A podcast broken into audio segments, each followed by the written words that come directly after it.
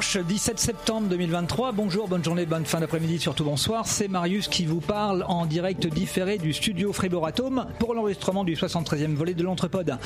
À la une du jour, on aurait retrouvé trace de vie de l'animateur vedette de l'Entrepode, Nicolas Fribourg, mais le mystère reste entier. Des experts sont avec moi aujourd'hui pour nous apporter leur lumière et sur le sujet que nous traiterons dans quelques minutes.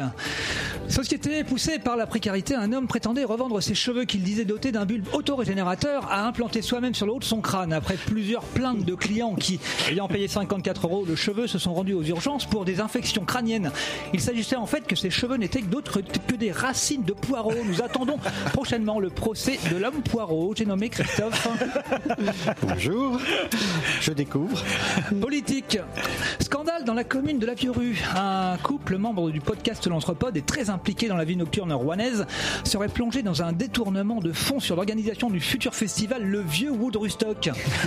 Les fonds alloués à ce couple pour le projet n'auraient finalement servi qu'à créer une extension de leur maison et à acheter une balançoire chez Toys R Us pour leurs enfants. D'ailleurs, nous sommes en direct avec notre reporter de terrain, j'ai nommé Lulu. Lulu, vous m'entendez? Oui, oui, oui, je suis, je suis avec vous, je suis avec vous. Lu- Lulu, est-ce que vous m'entendez? Oui, oui, je, suis avec vous, oui, je suis avec vous. Ah, la liaison n'est pas bonne. Lulu, vous m'entendez? Oui, oui, je suis avec vous, là, oui, suis, oui. Donc vous vous trouvez en ce moment même hein, devant la maison euh, de ce couple. hein. Avez-vous deux informations à nous communiquer? Eh bien, écoutez, oui, tout à fait. En fait, bon, je suis devant la maison, donc, hein, bon, bah, les volets Vous sont êtes fermés, devant la maison Oui, tout à fait.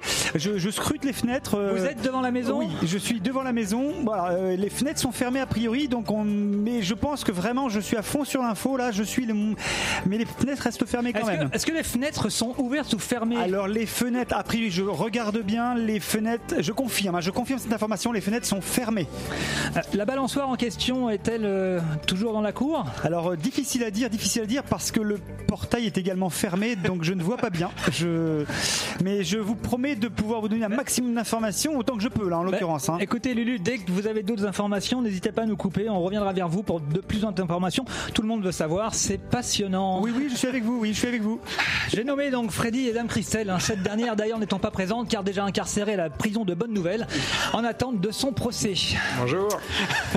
Je vous le disais en ouverture de ce journal, une nouvelle piste est sur le point de révéler un mystère qui depuis plus d'un an nous mène à nous demander mais qu'est-il devenu Nicolas Fribourg?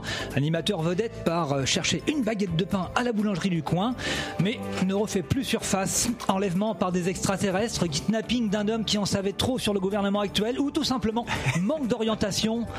Plusieurs témoignages d'anonymes et vidéos circulent sur internet prouvant qu'il est toujours en vie. Avec moi autour de la table, euh, Christophe, vous êtes expert en repousse du cheveu en terrain hostile. Quel est euh, votre avis sur la question? Et surtout, vous venez de sortir dernièrement un ouvrage sur la disparition de Nicolas Fribourg qui s'intitule Cheveux euh, revenir maintenant. Ma question est la suivante, c'est toute simple. D'après vous, baguette graine ou tradition Tradition. Mais, mais j'ai quand même euh, une petite idée quand même. Ah mais allez-y, vous êtes là pour ça. Euh, je, je pense que Nicolas Frébourg. en Profitez fait, de l'antenne. Il, est- il est resté. Il est Vous pouvez y aller. Il est resté, il est resté coincé dans une crypte qui se situerait en fait, euh, d'après les dernières sources, sous une des scènes du Hellfest. Donc pour D'où le rapport avec les cheveux. D'où le rapport avec les cheveux extraterrestres, évidemment. Très très intéressant. Bah, passons au deuxième maintenant parce qu'on n'avance pas beaucoup.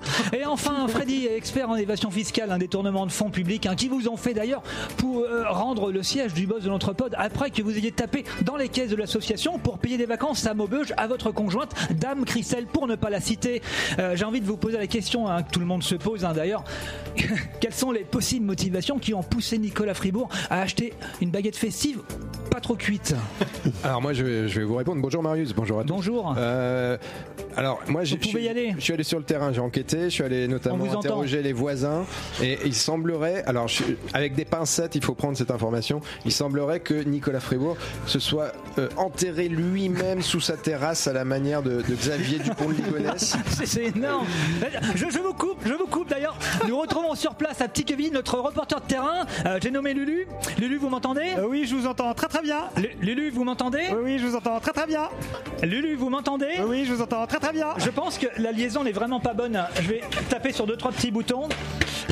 Lulu, vous m'entendez? Oui, oui, je, vous- je, je vous, ent- je vous entends. hein. Et, euh, Euh, Dites-moi, donc, euh, ouais, vous êtes à ce moment même devant en fait la maison euh, de Nicolas Fribourg. hein, euh, Exactement. Et comme vous le disiez, le mystère reste entier. hein. On parlait bien d'un homme. qui- dingue. on parle bien d'un homme qui part chercher une baguette. Quel qui ne suspense. revient pas. Tout ce que je peux vous dire, c'est que les volets sont fermés. Les volets sont- les volets sont fermés. Les volets sont fermés. Fermé, le portail est fermé. Donc je suis vraiment, mais alors, euh, au taquet pour amener Mais- toute l'information. Est-ce que, est-ce que par hasard vous pourriez voir, euh, en fait, est-ce que vous avez questionné le voisinage? Est-ce que quelqu'un sait Alors, quelque chose? Est-ce que c'est quelqu'un c'est graine ou, euh, ou festive bien sûr. Alors on a, j'ai interrogé au maximum les voisins, donc j'ai tapé à toutes les portes qui sont restées closes, mais euh, je, je ne désespère pas de trouver un voisin qui puisse enfin nous révéler la vérité sur euh, baguette, graine ou festive.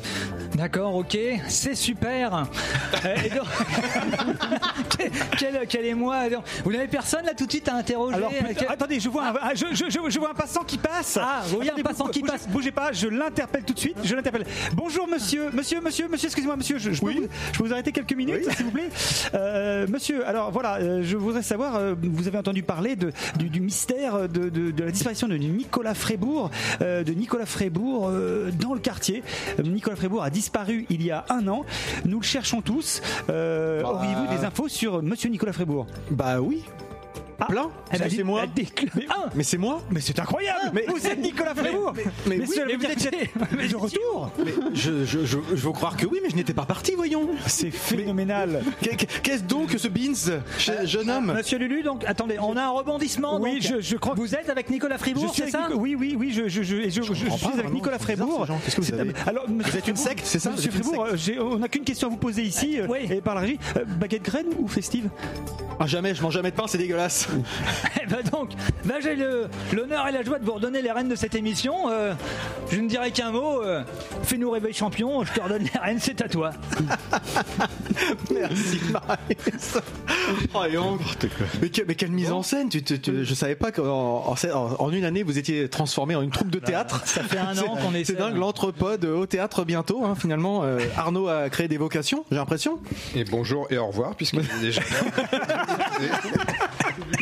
Effectivement. Eh ben super, c'est le retour de l'entrepode. Alors, est-ce que tu as dit le numéro de l'entrepode, Marius? Oui, je l'ai dit dans 02 l'introduction. 35. C'est quel épisode Alors, est-ce que tu as C'est suivi le 73e volet de Ah, et du 73e. coup on part quand même pour la 11e saison. hein. Et voilà, Putain. C'est voilà, on arrive 11 ans, dans la. déjà. Dans la gueule. C'est fou, hein On était jeunes et beaux au début, hein C'était dingue. Christophe n'avait déjà pas de cheveux. Ouais. Ça, c'est pour rebondir sur. T'es sûr, t'es sûr? Ah, je sais pas, j'oserais même pas les voir, tu vois. Clairement. Eh ben, merci les amis de m'accueillir à nouveau à ce à ce micro. Ça fait plaisir. L'équipe est en mode un petit peu réduite cette semaine pour, euh, enfin, en, en cette rentrée pour euh, bah, des raisons de pseudo Covid, on dira, même si on a des doutes là-dessus. Ringard. Toujours Ouais, ouais, voilà. quoi. Trois, trois ans après tout le monde, ça paraît un peu éculé comme, euh, comme excuse, mais bon, Ah, c'est pas bon. grave. Il a pas, pas trop d'inspiration, mais en tout cas, Arnaud est pas là. On lui fait des gros bisous quand même. Et puis Christelle qui, qui ne peut pas être des nôtres non plus, mais voilà, l'équipe euh, est reconduite pour une onzième année, effectivement. Donc, euh, bah, Et vous, ça, et vous, ça vous choque pas Christelle et Arnaud sont pas là. ok. Ok. Christelle va avoir le Covid dans deux jours. comme par hasard. Comme Eh par ben, dis hasard. Donc, euh, enfin bon, Comme de rien, par hasard. Les autres. Ben, C'est une bonne preuve. Hein. Et donc on repart bah, sur des bonnes bases, j'espère. En tout cas, bah, visiblement Marius, lui, il est au taquet, euh, frais et dispo, en pleine Carrément, forme, carrément, ouais. content, content de relancer. À donf. À donf, Alors là, ouais. je veux te dire, euh, fou, j'ai jamais été aussi bien. pas de taper les coups. C'est ça, c'est ce que je veux dire. Par contre, il faut, il y a des réflexes qui, hein, Ouais, c'est euh, c'est pas grave. c'est le genre de réflexe que je vois tous les matins euh, donc euh, sur mon émission du et que je, me dis dans la tête mais t'as vu ça il tape sur la table il tape sur la table Et, euh, qu'est-ce que je fais comme un con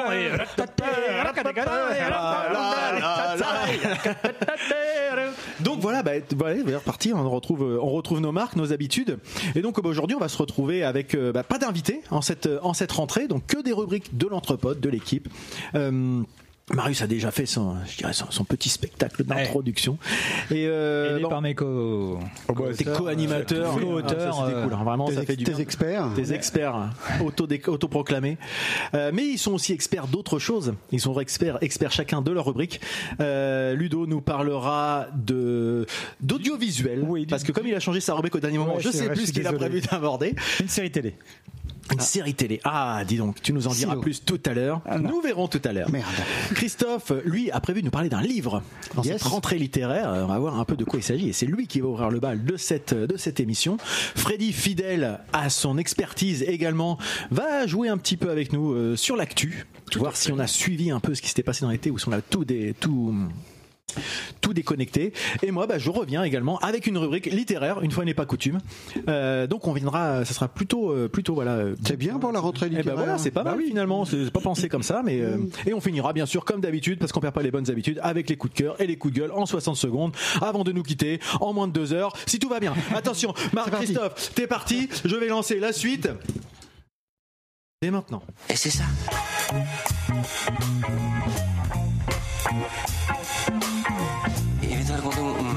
Un, un exemple que c'est YouTube, que c'est intéressant.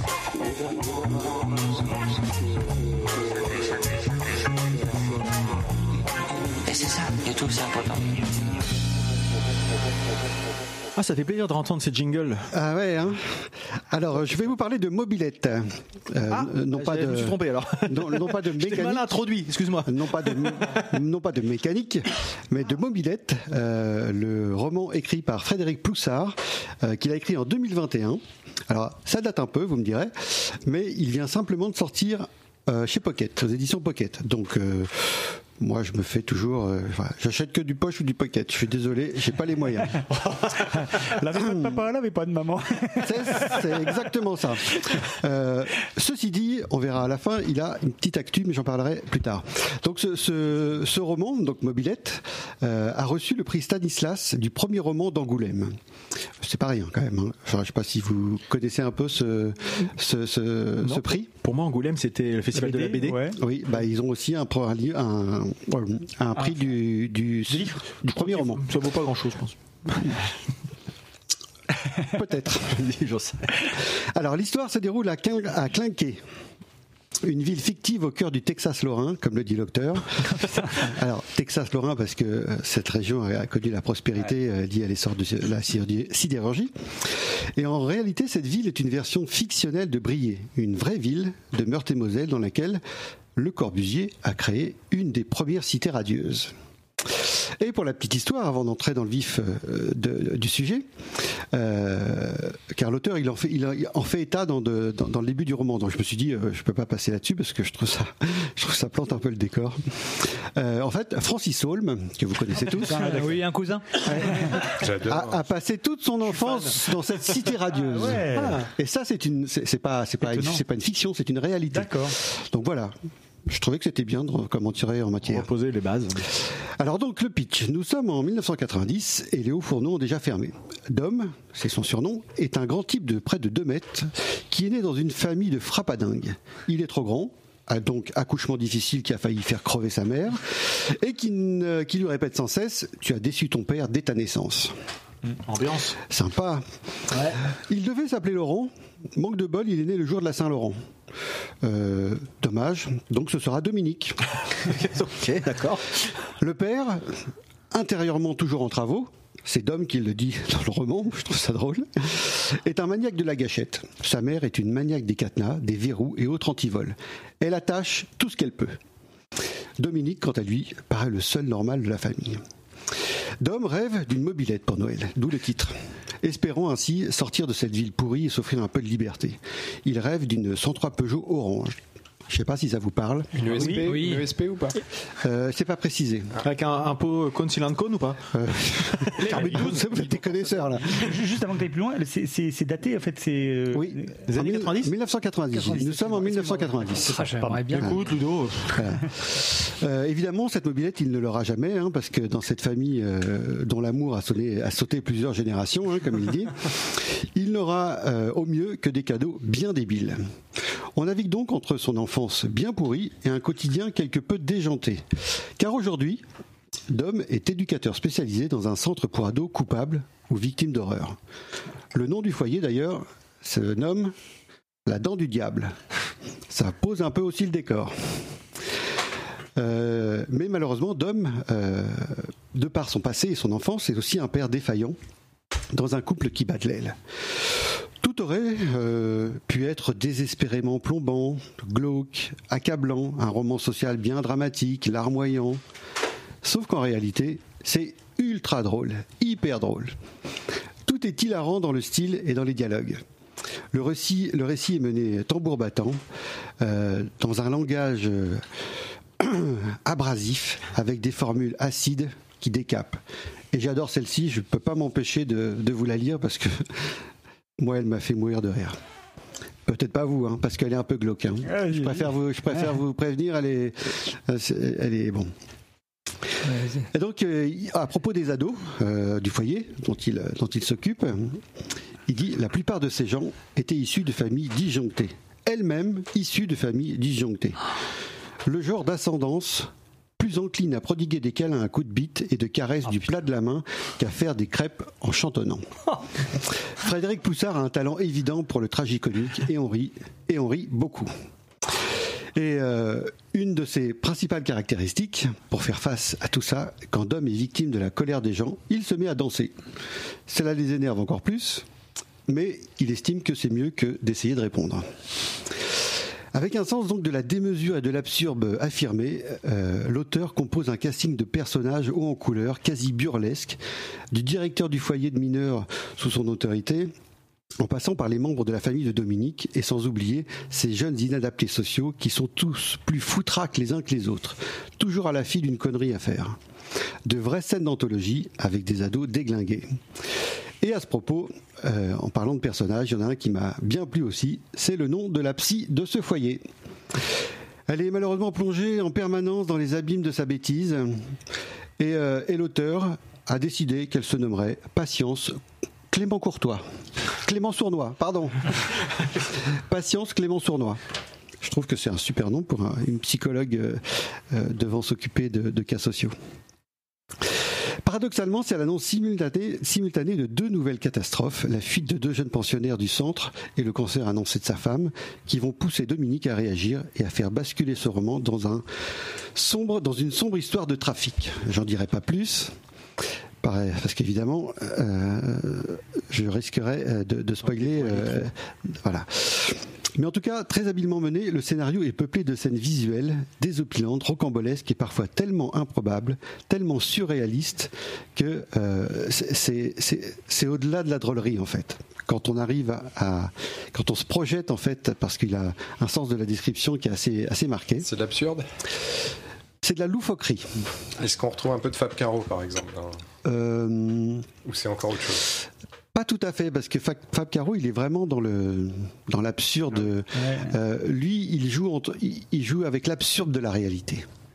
Enfin, je sais pas si si, dans un contexte réel toujours quoi. Voilà. Là où Fab Caro il, enfin, lui, il il, est plus surréaliste. Ouais, dans c'est ça. dans mais euh, mais en même temps, ouais, ça peut être un petit peu euh, bah, un petit un petit peu loufoque quand même. Même beaucoup. Donc ce premier roman, je disais, est époustouflant. Il est à la fois, grave et drôle. Et même si la misère, sociale y est très prononcée, la plume de l'auteur est virevoltante. Elle nous emporte dès les premières pages. Il réussit en fait à, il réussit la performance, pardon, euh, à faire entrer dans un sac de nœuds la poésie, la tendresse, la loufoquerie, l'hilarité, tout en restant dans une réalité sociale qu'on ne peut évidemment pas ignorer.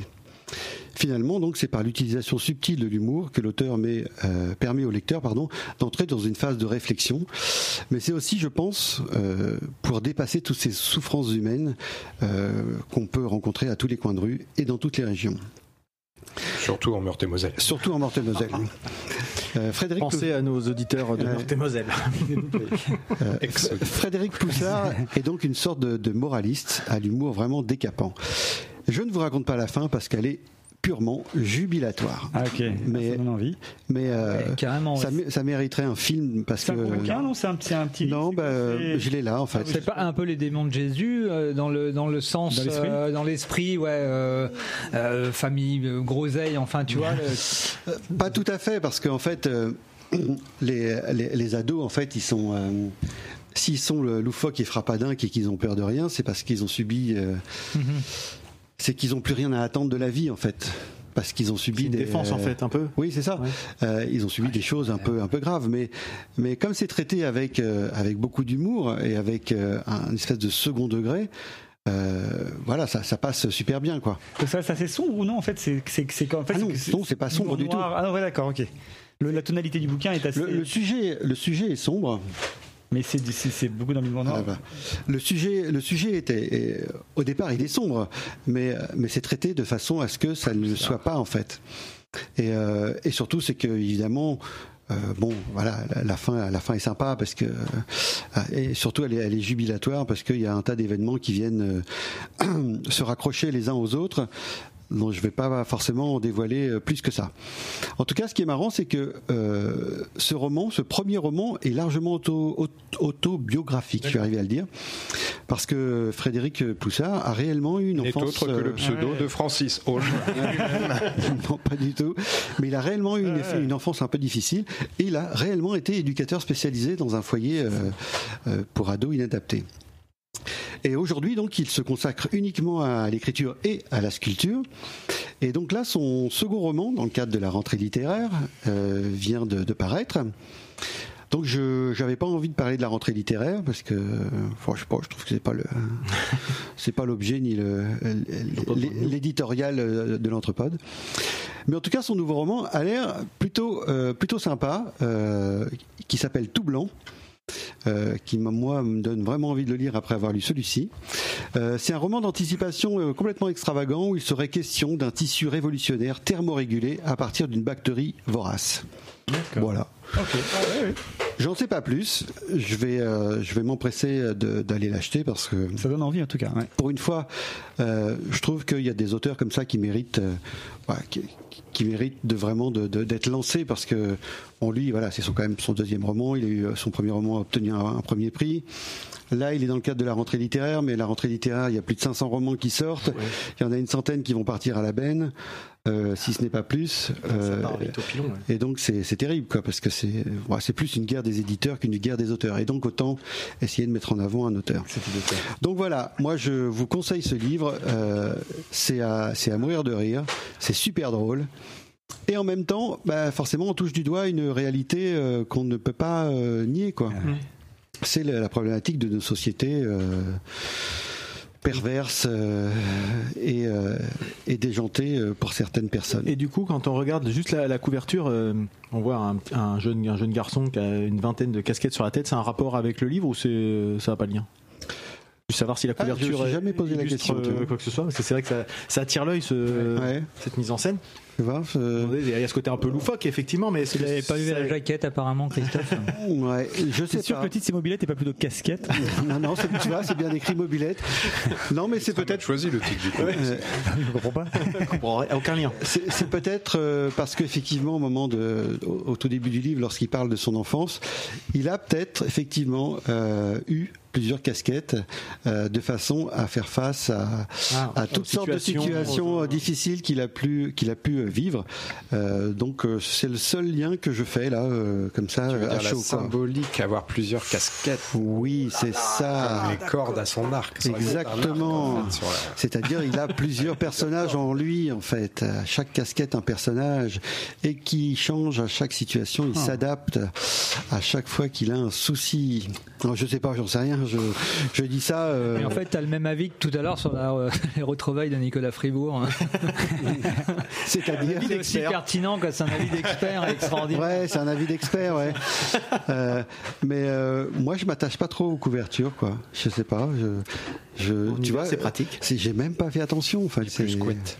Oui. Ouais, c'est, c'est- Comme chez là. Non, moi j'ai pas fait attention. Je suis désolé. Je chercherai euh, s'il y a un lien entre la, euh, s'il y a un lien entre le- les, les casquettes et, et- et le roman, mais euh, pour l'instant comme ça d'emblée, j'en vois pas quoi. Enfin, à part ce que je, viens en de dire. temps, pas C'est pas non plus le cœur du truc. hein, Non, ce que as dit à mon plus avis, pertinent que euh, la question. c'est- hein. c'est pas le cœur du truc.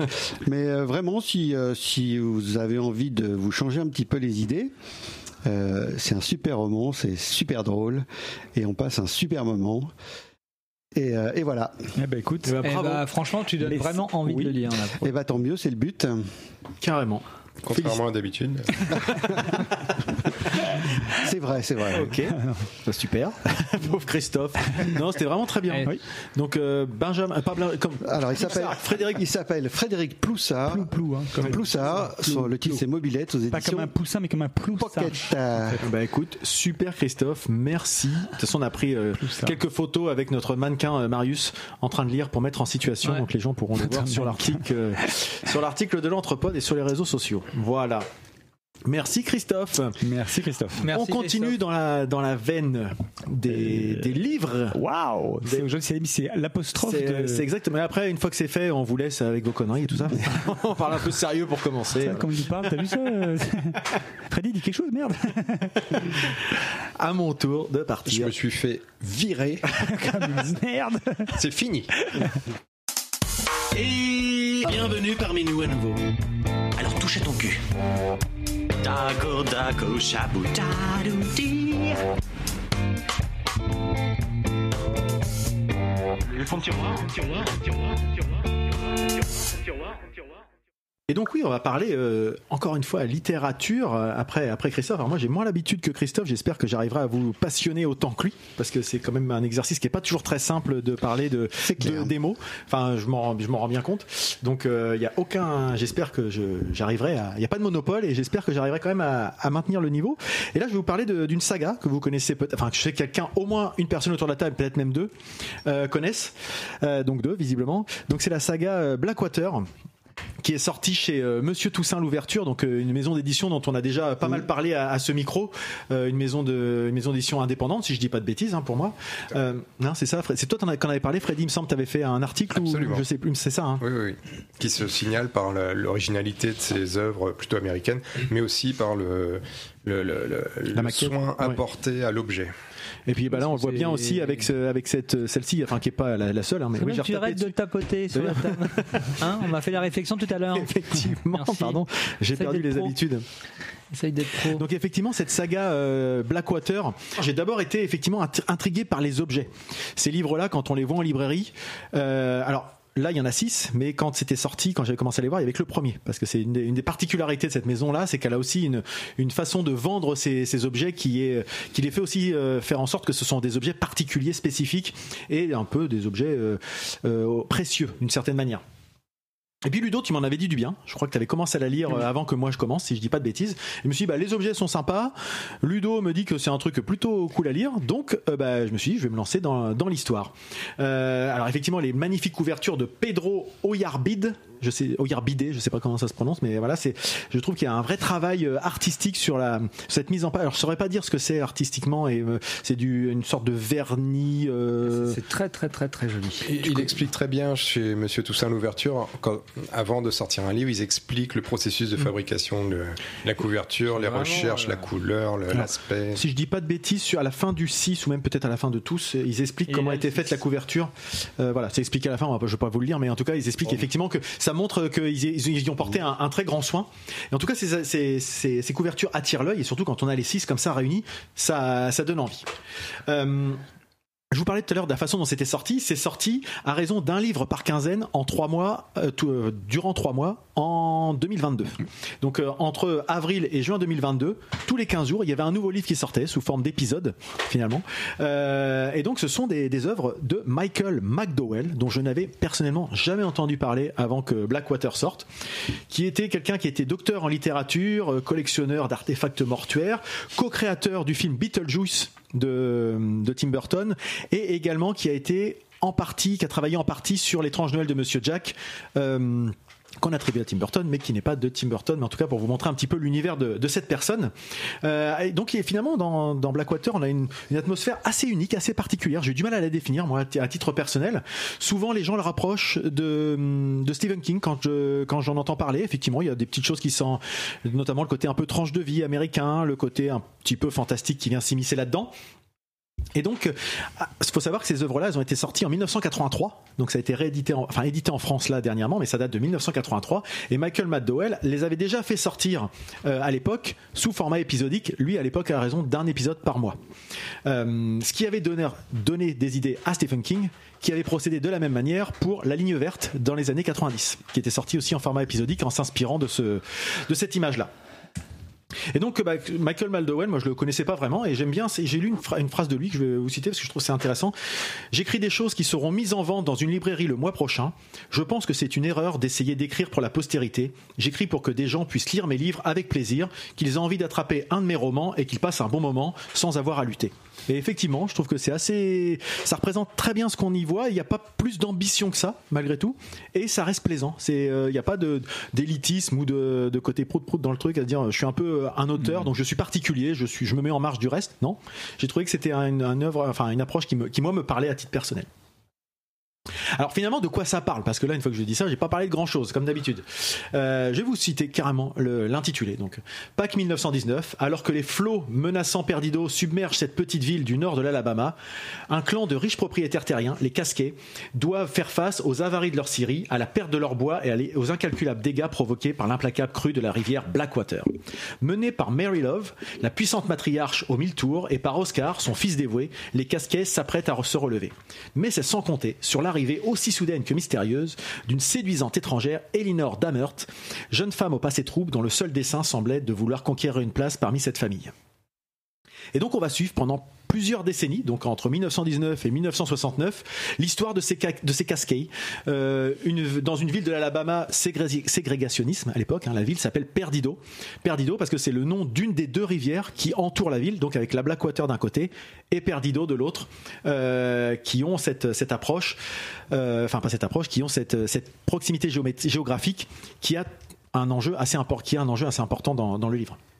Et justement, la ville, tout comme la famille, va voir son quotidien qui va être complètement bouleversé le jour où elle est complètement ravagée et que cette Elinor qui arrive, qui, qui semble sortir tout droit de la rivière, on se demande, personne n'en avait entendu parler, elle se retrouve au milieu d'un hôtel, etc. On la retrouve au bout de trois jours, très mystérieux, voilà, il y a un univers qui rentre. Et puis, elle vient s'immiscer dans la vie de cette famille où euh, tout, tout glissait sur des rails et elle vient un peu euh, semer le trouble, c'est le cas de le dire, dans, cette, dans, cette, dans cette approche. Donc les six tomes ont chacun un nom particulier qui, révèle, euh, qui, qui explique un petit peu ce qu'on va y trouver. Donc euh, le premier c'est la crue, ensuite on a la digue, puis la maison, la guerre, la fortune et enfin la pluie. Voilà, c'est cette approche-là qu'on retrouve et c'est vraiment le, sujet important de chaque tome.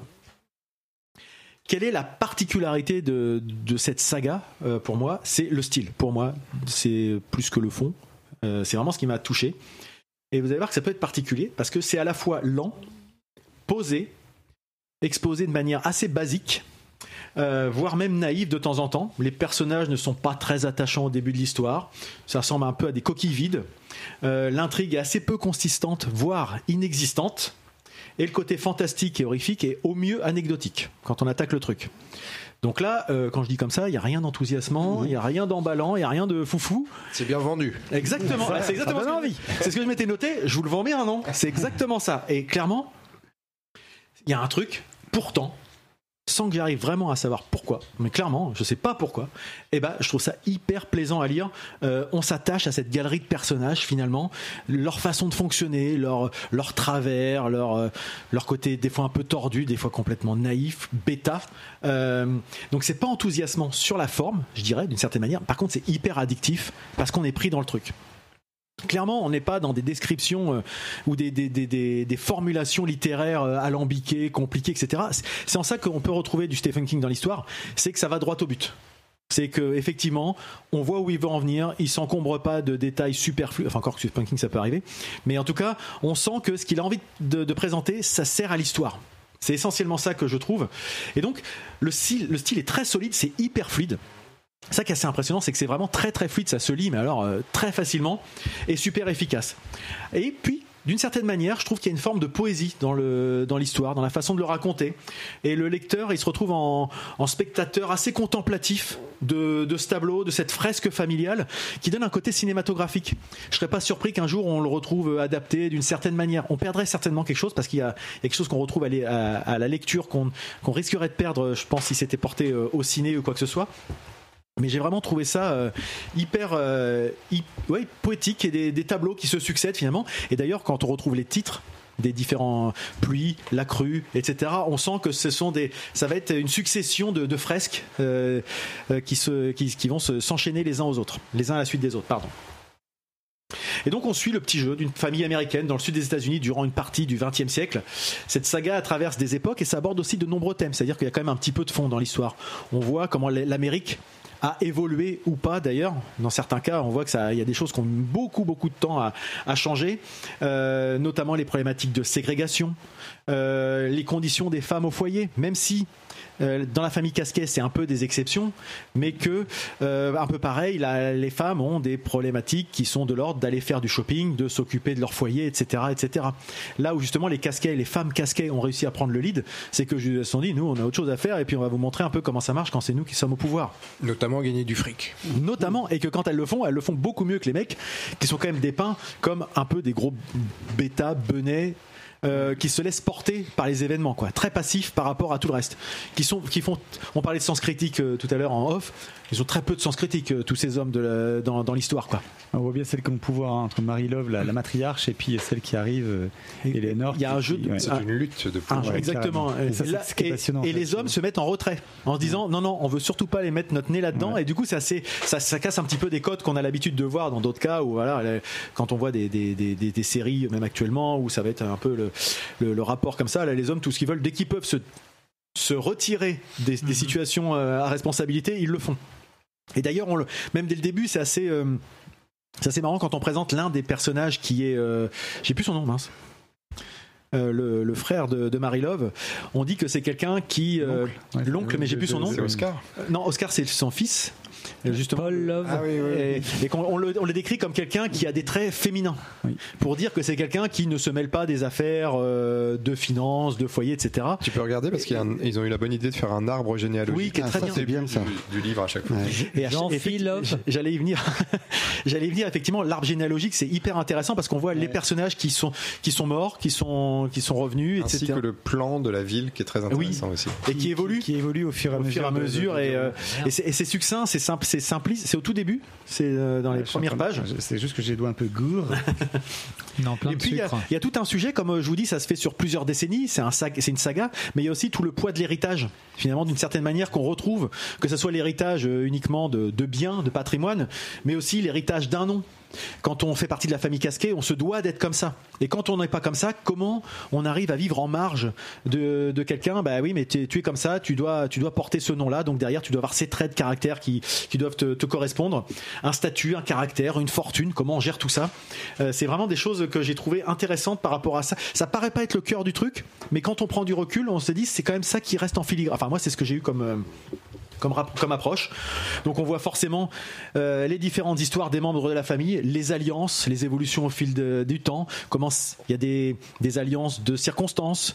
Il y a des gens qui peuvent plus se blairer. Et puis finalement on se dit bah mais au final euh, on, garde le poids euh, des années qui nous qui qui nous pèsent. Donc ça c'est assez intéressant. Et puis les relations assez particulières, notamment le sujet qui est assez au cœur de tout, qui en file tout le temps, c'est le rapt, l'échange d'enfants au sein même de la famille. euh, qui se qui, qui s'échangent comme des biens en fait finalement. Ah oui mais tu me dois ça bon bah du coup bah tiens je te prends ta fille mais du coup bon, bah, on fait comme si euh, on avait échangé une voiture contre contre, euh, une cabane de jardin quoi. C'est à peu près ça et du coup ça crée des ressentiments mais en même temps ça crée des forces et des, des, relations de pouvoir assez euh, assez étonnant tout ça pour ou bien pour satisfaire des égaux. J'ai pas d'enfant euh, ma cousine en a un à côté je le prends. C'est limite pas plus compliqué que ça et puis bah, l'autre dit bah, bah, en fait j'ai rien à dire voilà euh, j'avais qu'à pas détourner le regard pendant 5 minutes c'est presque ça. Ou des fois c'est vraiment un jeu de rapport de force en disant si je lui laisse ça aujourd'hui hop elle me sera redevable de ça. Donc euh, et c'est euh, quelque chose qu'on retrouve tout au long du, sujet et voilà c'est assez assez intéressant d'avoir cette, approche là donc euh, le, le sujet sur les liens familiaux sur les rapports de domination effectivement sous fond de crise de guerre de lutte pour les droits civiques, parce que c'est quelque chose qu'on retrouve forcément, euh, la façon dont décrit, sont décrites les, les populations noires afro-américaines, qui sont au début très euh, serviles, serviables, voire corvéables à merci, voire euh, sont pas beaucoup plus que des animaux, hein, à peu de choses près.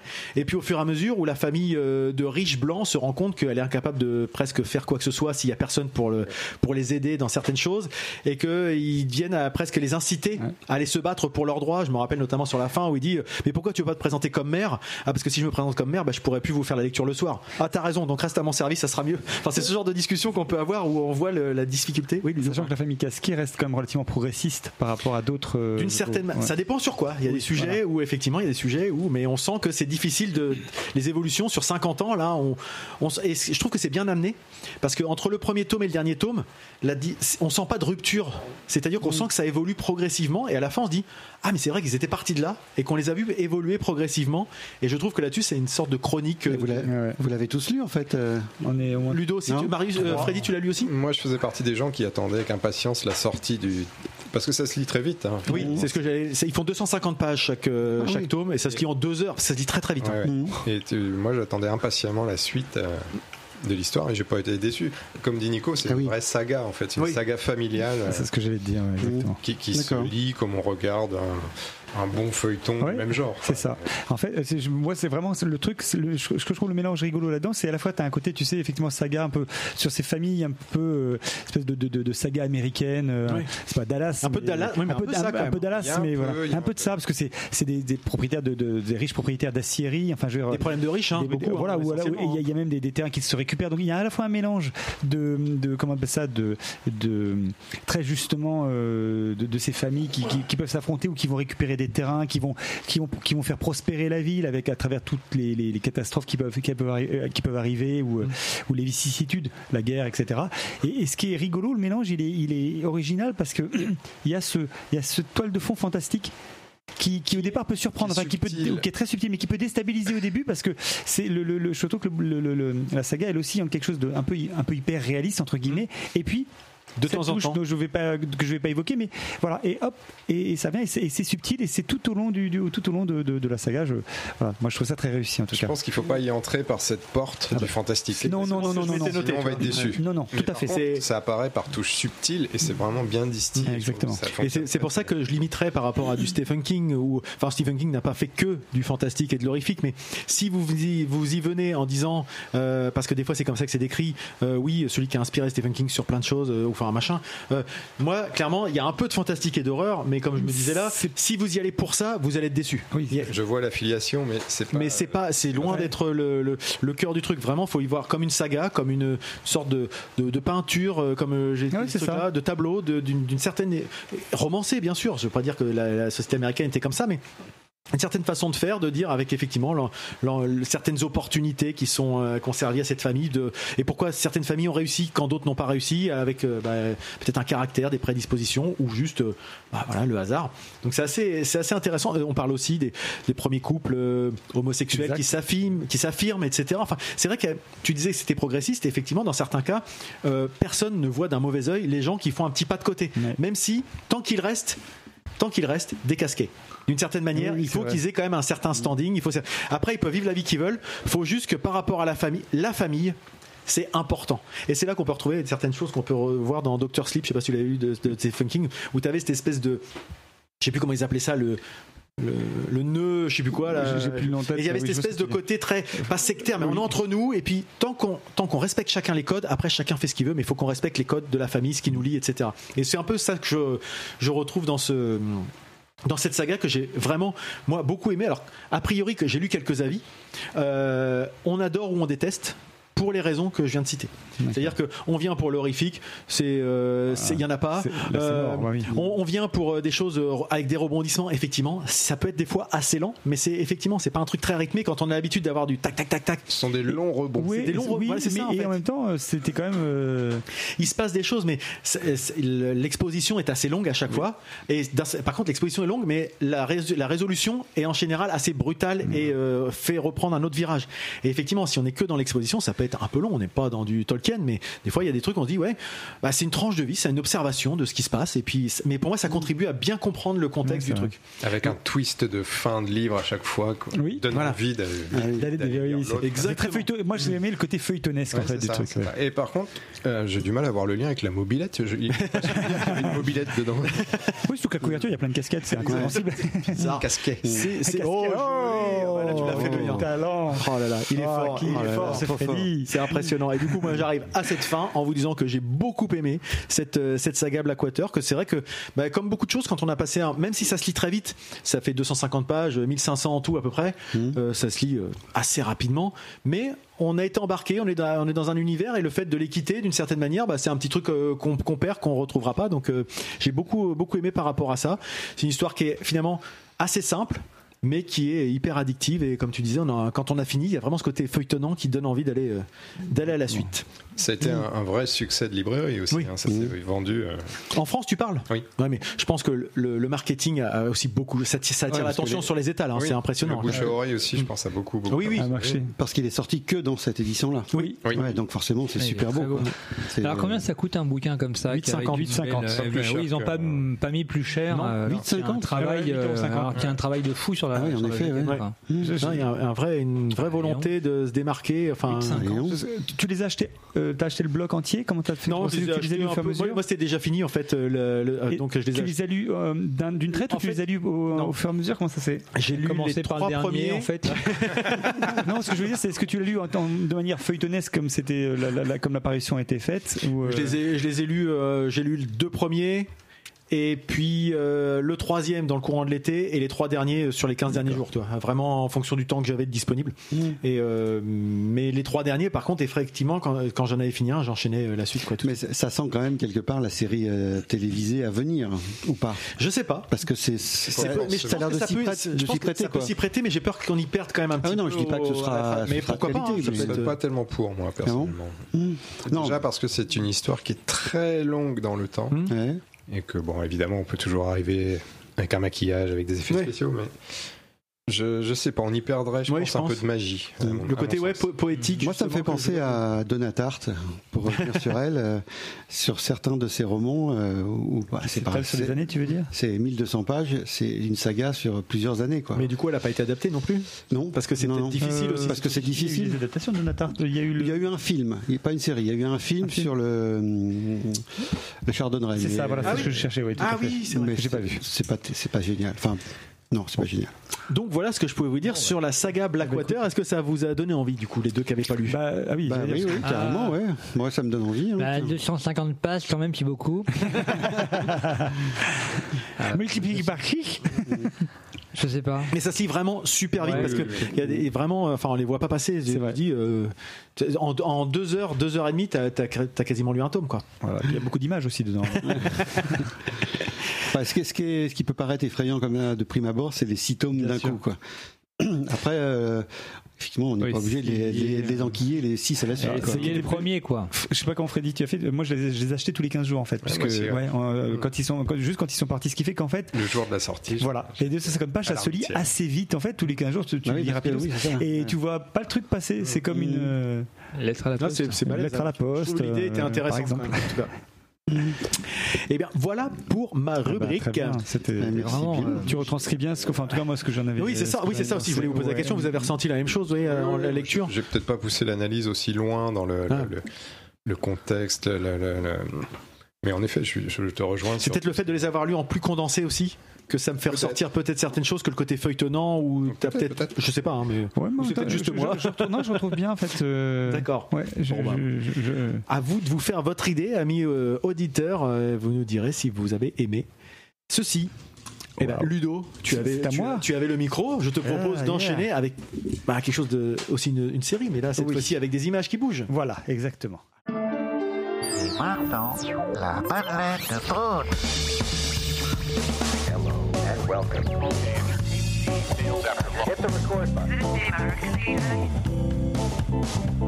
Madeleine, Madeleine, Madeleine.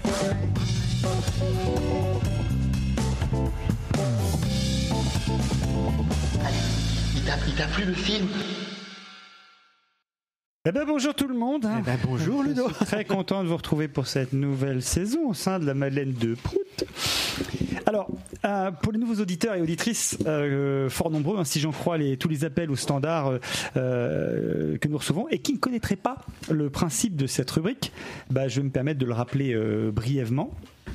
Euh, il s'agit en gros de vous exciter euh, autant que possible le cervelet en vous donnant envie d'aller jeter une rétine ou deux sur un objet filmique présenté par mes soins.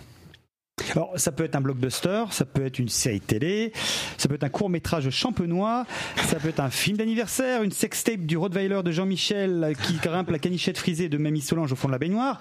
On s'en fout, en fait. Ce qui compte, c'est qu'il existe un lien direct, indirect, voire complètement improbable entre le sujet, l'émission, et puis bah, le plus souvent l'invité, et puis bah, l'objet filmique en question. Excuse-moi, je vais demander un contrôle antidopage tout de suite. Arnaud est en train de lire ses notes. Ludo. Ludo. Ludo, pardon. Ludo. Moi, je vais demander des médicaments contre Alzheimer. tu me regardais d'une manière, j'ai dit qu'est-ce qui se Alors, euh, vous- vous me rétorquerez très prestement, euh, chers amis et néanmoins collègues de Soirée Pinstétine, qu'il n'y a pas d'invité aujourd'hui. Et donc, pas de thème auquel se raccrocher laborieusement, comme le, le, le Rottweiler énamouré de Jean-Michel, sur la jambe offerte de ce dernier. Eh bien, eh bien je m'inscris en faux, chers amis. Euh, je je, je, je- je suis pas d'accord, je, je réfute ce, ce fatalisme de supermarché. Euh, non, c'est tout le contraire. J'affirme ici, au contraire, bien haut et fort, qu'il y a un lien entre ce dont je vais parler et notre émission du jour. Incessamment sous peu. Saurez-vous retrouver le lien, le dénominateur et donc le sujet de ma chronique? Allez, c'est parti. La rentrée Non. Est-ce qu'il y a un lien avec ce qui a été présenté précédemment par Nico et moi? Non. Une disparition? C'est pas une disparition. Une apparition? Une apparition. C'est une apparition. Je dis même plus un retour. eh bien oui, oui, effectivement. un Ah, c'est le petit un Nicolas. retour. Eh bien aujourd'hui, oui, c'est un grand jour. Oui. C'est le retour. C'est un grand jour, oui, c'est le retour du phénix, du dieu fondateur, que l'on croyait mort et enterré par 40 mètres de profondeur dans la Seine. On l'avait une terrasse. On l'avait pourtant bien lesté, le bestiau. Nico, notre Nico. Nico, créateur de podcasts, homme de médias, joueur de foot, actuellement poursuivi par la justice pour une sombre affaire de pillage de photos sur Internet. Acteur, chanteur. Notre Nico qui, plus volontaire que jamais, est de tous les combats et revient Combats en- et de Les les- des combats. combats et revient enfin dans le business, toujours plus haut, toujours plus fort. Alors si vous n'avez pas tout de suite trouvé, Non, le thème de ma chronique, à moi en tout cas, m'est apparu d'une évidence absolue.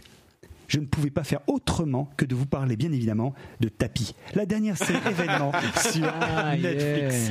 yeah. Oh. Évidemment, Tapi, cette série euh, qui est sortie le 13 septembre, Ouais. c'est-à-dire très très fraîchement. Vendredi. Pour tout dire, j'ai changé mon sujet pas plus tard que ce matin. Avec un Laurent Lafitte qui ressemble plus à Michel Leb qu'à Bernard Tapie. Alors voilà, donc, ça va être intéressant pour en débattre. Et oui, alors tapis, oui, alors juste quand même avant, avant qu'on entame les, les- les- les- les- les- la discussion sur sur sur, l'ai Laurent pas vu. Lafitte. Sur l'acteur. Alors tapis déjà, de quoi ça cause? Alors vous allez me dire, euh, ça paraît évident, tout le monde connaît Bernard Tapie. Alors oui, euh, oui, pour nous, à notre âge, les plus jeunes, très honnêtement, je n'en sais rien. Vraiment, je, je ne sais pas du tout.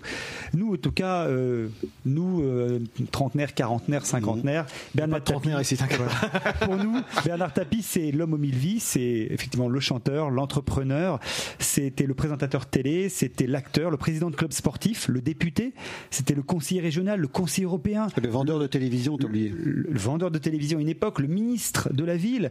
Euh, c'est un homme dont la légende, enfin la légende, en tout cas le mythe, c'est un homme dont, dont le mythe s'est construit, euh, euh, je dirais, sur sur, sur, sur des années en fait, hein, euh, sur nos années 80, nos fameuses années 80, années 90. Et comme disaient les guignols, Nanar, c'était quand même euh, 90 kilos de barbac monté sur burne. Exa- Exactement, sévèrement, Sévèrement burné. Sévèrement burné, le nanar. Un homme, effectivement, issu d'une famille modeste et qui est devenu l'une des plus grandes fortunes de France euh, à l'époque où il était au, au fait de sa gloire. Un homme qui a également défrayé la chronique avec ses reprises de société, ses démêlés judiciaires, ses affaires de corruption. Un homme qui aura, euh, en fait, euh, on peut vraiment dire, euh, qui aura clivé comme, comme certains l'ont fait, mais en fait, en tout cas, comme peu ont pu le faire à ce point-là, qui ont vraiment clivé la société française, vraiment avec des partisans qui louaient son dynamisme, son énergie incroyable, sa combativité, sa vitalité. Et puis, d'un côté, c'est des tracteurs, et pour le coup, farouches des tracteurs, qui ne voyaient derrière le personnage, en fait, qu'un camelot très doué, un matamor, comme disait Jean-Marie Le Pen, un homme dénué de morale, et même, voire même, ça allait même jusqu'à un homme qui représentait la négation de, certaines valeurs, euh, de certaines valeurs humaines, morales, en fait, en tout cas, de la société française. Alors, la réalité euh, là, ce que je viens de dire en quelques mots, c'est évidemment la réalité est évidemment plus complexe que ça. hein. On peut pas résumer un tapis blanc-noir comme ça. C'est bien plus complexe. Et juste une précision, le but de la rubrique, c'est absolument pas de tenter de, de démêler les fils d'une vie aussi riche ou de tenter de comprendre quoi que ce soit. Euh, D'abord, parce qu'on n'y comprenait rien jusqu'à présent. eh ben, eh ben, eh oui, eh oui, parce que d'une part, d'abord, une émission entière n'y suffirait pas, déjà. Et puis surtout, euh, parce que le sujet, c'est, c'est, pour moi, ça nécessite une rigueur, un travail journalistique qui est pas du tout, Ah qui dépasse largement le cadre de ma modeste rubrique. On est d'accord? Voilà. En tout cas, il y a eu un excellent documentaire qui est, qui est sorti juste avant Oui. euh, la sortie euh, de la série, euh, qui lui revient euh, de façon plus profonde sur un certain nombre d'épisodes. euh, voilà, enfin, Sur, sur sa vie, mais de manière effectivement plus, plus, plus, Voilà, plus- Documenté, plus- voilà. c'est un peu documenté. Alors, justement, alors, euh, le- et ça c'est un point, ça va être un point important parce que là, ce qu'on va, ce dont je veux vous parler aujourd'hui, c'est, c'est de la série télé et pas de la vie de Bernard Tapie, même si évidemment on, va, on va forcément y faire référence un petit peu. Alors, euh, pourquoi je dis ça? Parce que, euh, comme je vous disais, euh, alors tu as un documentaire qui a été fait, tu as des bouquins qui ont été écrits sur le sujet, etc. Là, en l'occurrence, c'est, je crois, la première fois que Bernard Tapie devient un personnage de fiction, en tout cas un, un- le personnage principal d'une série télé ou, d'un film, en tout cas d'un film cinématographique. Euh, cette, euh, ce- cette série a été, a été conçue par Tristan Seguela, qui est le fils de Jacques Seguela. Jacques Seguela, qui était un ami, euh, Un super pote, un même. ami de, de- voilà de, de Bernard Tapie, et puis également de- d'Olivier de Mangel. Et c'est eux qui ont créé cette mini-série de 7 épisodes avec donc notamment Laurent Lafitte dans le rôle titre. Et puis et puis euh, une actrice que j'aime beaucoup Joséphine Japy euh, dans le rôle de sa femme elle est belle comme un ça soleil voit, elle est magnifique je veux dire euh, Joséphine euh, voilà si tu veux avoir des enfants tu n'hésites pas numéro de téléphone Bizarre. ça tourne Euh, bizarrement l'entrepode. hein. Jo- Joséphine Japy, en fait, c'est en plus une actrice qui avait été nommée au César au meilleur espoir 2015. Euh, c'est- Je sais plus pour quel film c'était que je n'ai pas vu. Je suis J'avais jamais entendu ce nom-là on remettra. avant, moi. Et la Voilà. dernière fois que tu avais un coup de cœur pour une Joséphine, c'était Ange Gardien, comme D'ailleurs, tu devais nous en faire une rubrique. Exact, mais je, je devrais, en fait, je, je devrais. une toute Bah, petite. hein. T'es en grande forme, toi. donc, donc voilà. Alors, euh, comme je disais, euh, le, le, le, le, le- le- ce qui est indiqué dans ce, dans ce, dans- alors ce projet, euh, ce projet, il est porté, il est porté depuis euh, depuis 2013, si je m'abuse. En fait, euh, Tristan Seguela avait déjà dans l'idée Avant de la faire mort de Bernard Tapie. avant la mort de Bernard Tapie. Euh, c'est- ils avaient, il avait déjà l'idée de cette, de cette série-là, et d'ailleurs il en avait parlé de son projet à Bernard Tapie, D'accord. qui lui était contre le projet, s'y était opposé. Enfin, il s'y était opposé de son vivant en tout cas, mais j'y reviendrai un tout petit peu après. Quoi qu'il en soit, euh, le- ce, que je- ce qui est à préciser, c'est-à-dire qu'en grosso modo, donc ces, ces- ces auteurs se sont dit, ok, on va faire une série sur Bernard Tapie. Par contre, ils ont choisi un angle. euh, ils ont une façon d'aborder. Enfin voilà, c'est-à-dire que l'idée, c'est, et c'est d'ailleurs précisé dans chaque carton introductif de chaque épisode, c'est euh, comment dirais-je, c'est une fiction librement inspirée, Inspiré. de que- Alors, dit comme ça, on peut se dire oui, d'accord. Et alors, librement inspiré de faits réels, euh, euh, et en expliquant que oui, ça reprend certains faits euh, connus, publics, mais si ça reprend certains faits comme ça, tout ce qui relève des relations, notamment euh, des relations avec son épouse ou de la manière dont les choses ont pu se passer en privé, etc., c'est vraiment complètement fictionnel. Et je, je- je le dis, c'est une version romancée de la vie de Bernard Tapie. En plus, elle se concentre volontairement sur une période très précise. Donc euh, il faut le savoir au départ, c'est-à-dire que ça commence de, à partir du moment où il est chanteur dans les années, fin des années 60, et ça s'arrête, le, le- le- la série s'arrête euh, en 1997, au moment où il est incarcéré euh, après euh, sa condamnation euh, le- de, suite à l'affaire euh, du, du match truqué OM, OM Valenciennes, OMVA. Euh, c'est volontaire, c'est vraiment un choix scénaristique complètement assumé. Ils sont pas allés, derrière- ils n'ont pas poursuivi, alors que la vie de Bernard Tapie, elle s'est pas arrêtée en 97. bien Mais au contraire. l'essentiel était quand même dans cette période. Exactement. En fait, ce qu'ils ont voulu décrire, cette, cette ascension, euh, cette ascension, et puis. euh, puis le début d'une chute en fait, le, le- le- voilà ce, ce- ce- ce- ce- ce moment où effectivement euh, il va il va commencer à il va commencer À enchaîner les à- déconvenus. à enchaîner les déconvenus. Alors, euh, euh, comme je vous disais, en fait, ce, projet, ce projet. Alors Bernard Tapie, lui, est décédé en 2021. Il est décédé en octobre 2021. Donc, il s'était opposé de son vivant. Le, projet, encore une fois, daté de quelques années avant. Et euh, ils ont comme décidé d'y aller. Bon, il, s'y opposait, mais il, il avait pas de, il a pas bloqué plus que ça. Le projet s'est fait quand même, mais sans aucune consultation de la famille de Bernard Tapie de sa femme, de ses enfants, que dalle. En fait, ils y sont allés vraiment, ils ont fait ce, ce choix-là. Ce qui fait que quand le- le- le- le- le- la série est sortie, le, son épouse et ses enfants euh, ont euh, assez assez vivement critiqué assez vivement critiqué Surtout le, que ça se fait très peu de temps après sa mort. peut-être aussi. bah, deux ans après Tout, quoi. euh, Stéphane Tapi, par exemple, Ouais. le fils, n'a pas, euh, n'a pas tout rejeté. Il a, il a trouvé certaines choses qui étaient. euh, Il n'a pas tout rejeté, mais enfin, euh, ce qui l'a, ce qui l'a, ce qui l'a, ce qui l'a profondément dérangé, en fait, c'était le- les- la manière dont. Alors lui, il considérait que, en fait, ils avaient choisi. Alors soit ils ont choisi des moments, euh, il trouve dommage, en fait, avec. En gros, ce qu'il expliquait, c'est il dit, c'est dommage avec Ouais, la vie ça. riche qu'il a eue.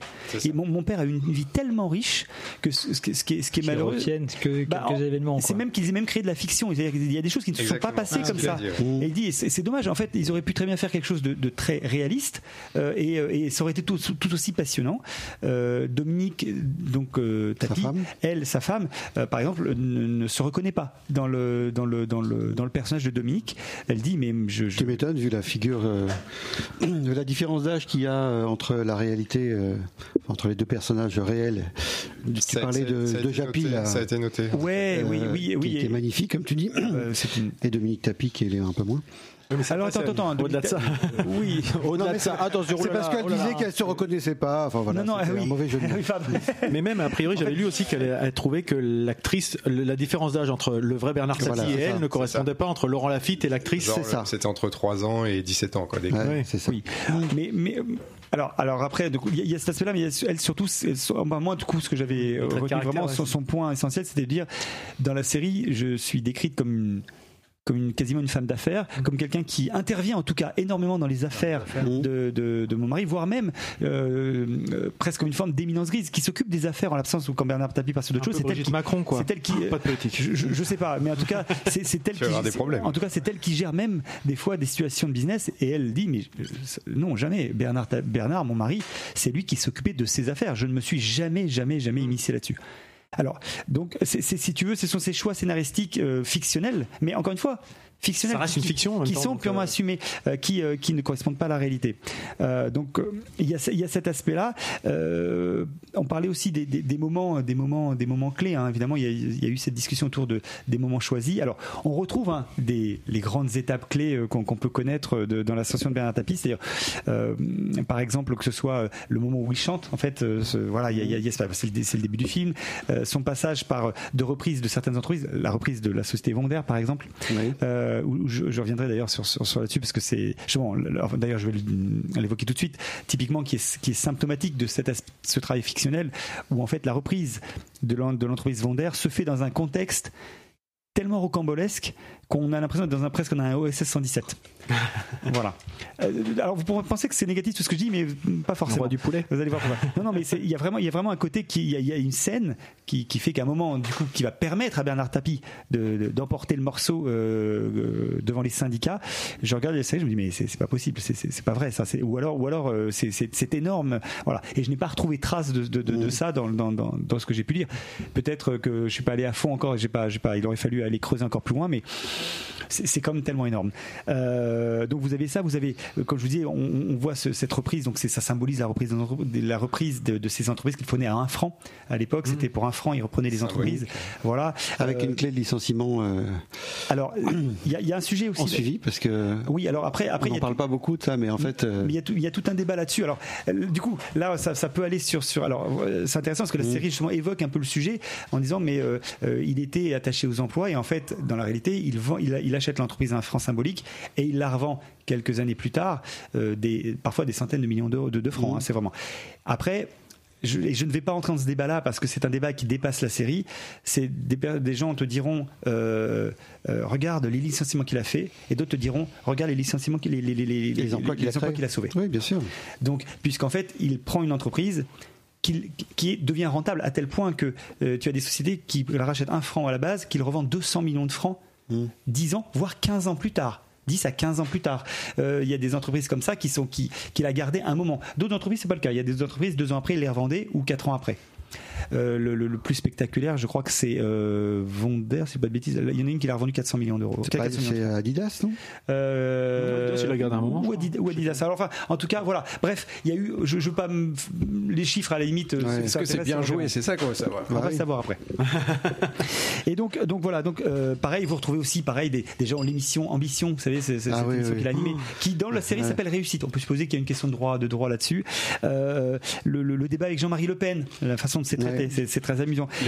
Son, passage, son passage au ministre, au ministère de la ville, euh, la victoire en Ligue des Champions contre euh, l'AC Milan en 93. Donc ça reprend tous ces, ces- ces grands moments.